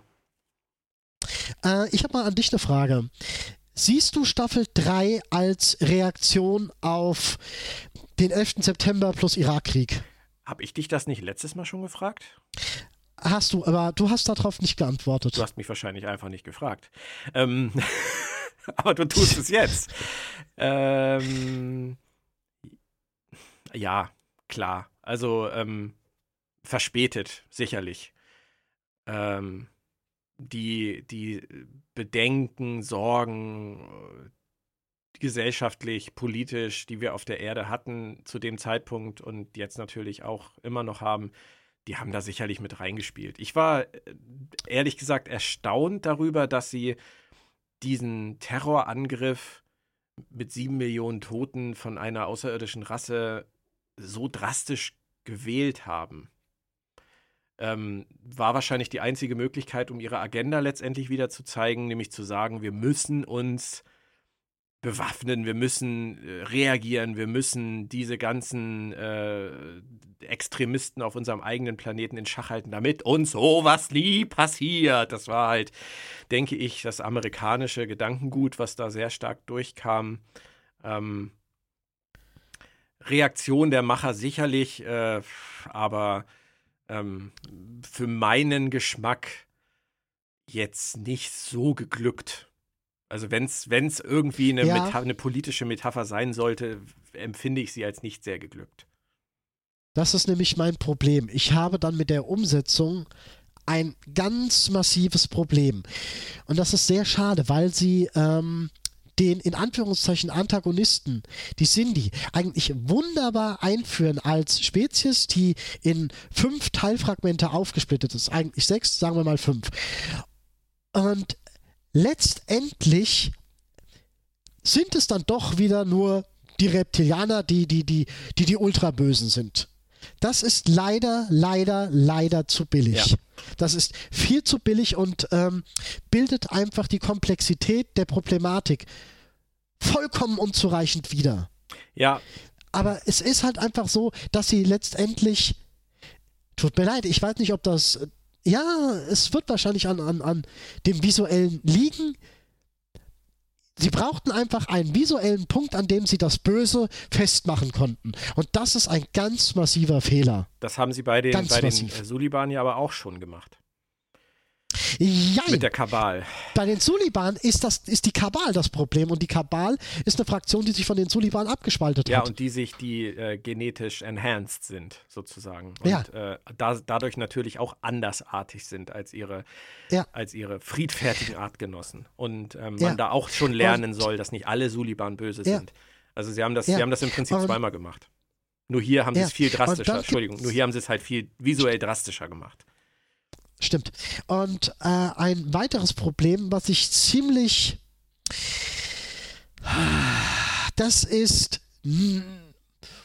Was ist das Gegenteil von feinfühlig? Das ist einfach grobmotorisch. die Sphärenbauer sind für die Sindhi Götter. Wird das eine oder andere Mal so in die Richtung geschoben. Glaube ich weiß, worauf du hinaus Und- willst.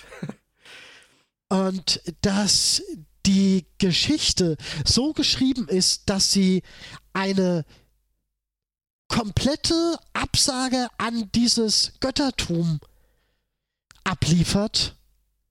Das ist ein Stück weit, wenn man es als Metapher betrachtet, ist es ein Tritt ins Gesicht einer Religionsgemeinschaft. Genau, weil man ihnen im Prinzip sagt, egal was ihr glaubt und egal an wen ihr glaubt, ihr seid garantiert fehlgeleitet. Und das ist. Puh, ja, das ist, das sind, das ist natürlich ein, eine, eine Ebene, äh, über die wir da jetzt sprechen, bei der ich fast befürchte, dass die Macher sich da weniger Gedanken drüber gemacht haben, als sie hätten sollen.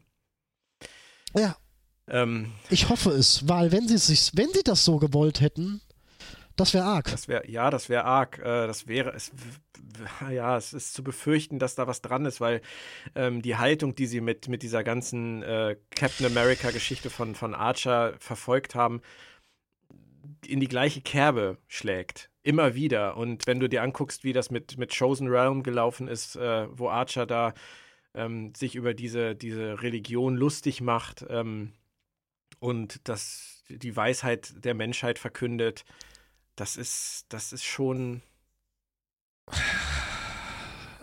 Star Trek hat sich mit der Auflösung leider keinen besonders großen Gefallen getan. Man muss es, Das- man muss es wirklich auf einer reinen Unterhaltungsebene schauen. Und das ist ein Statement Gut. über Star Trek, was eigentlich nicht fallen müssen sollte. Weil eigentlich erwarte ich von Star Trek schon, dass ich in der Lage sein kann, Dinge als Unterhaltung zu sehen und mir trotzdem darüber Gedanken zu machen, die irgendwie zu etwas führen, was mich was mich bereichert in meinem Denken. Und das ist hier eher nicht der Fall. Also hier führen die, Ja, die genau, tieferen Gedanken eher in, in Bereiche, die ich eigentlich so gar nicht gezeigt haben möchte von Star Trek. es ist leider auf metaphorischer Ebene Propaganda. Ein Stück weit. Ja, Propaganda trifft nicht so ganz, aber es Ich verstehe, was ist du meinst. Hm. sehr einfach skizziert. Ja. Und das ist, was es einfach, was ich schon gesagt habe, irrsinnig schade macht, ist, dass sie es anfänglich liefern sie sich den Nährboden ab, um da was Gutes draus zu machen.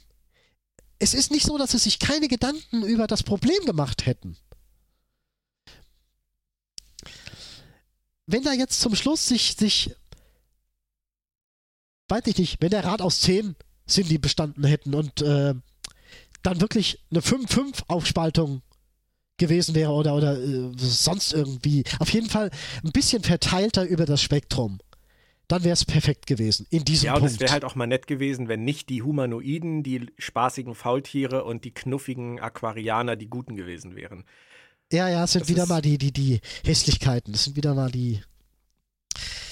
Die hässliche Fratze des Terrors. Ja, ja, Ja. der Reptilianer. Ja.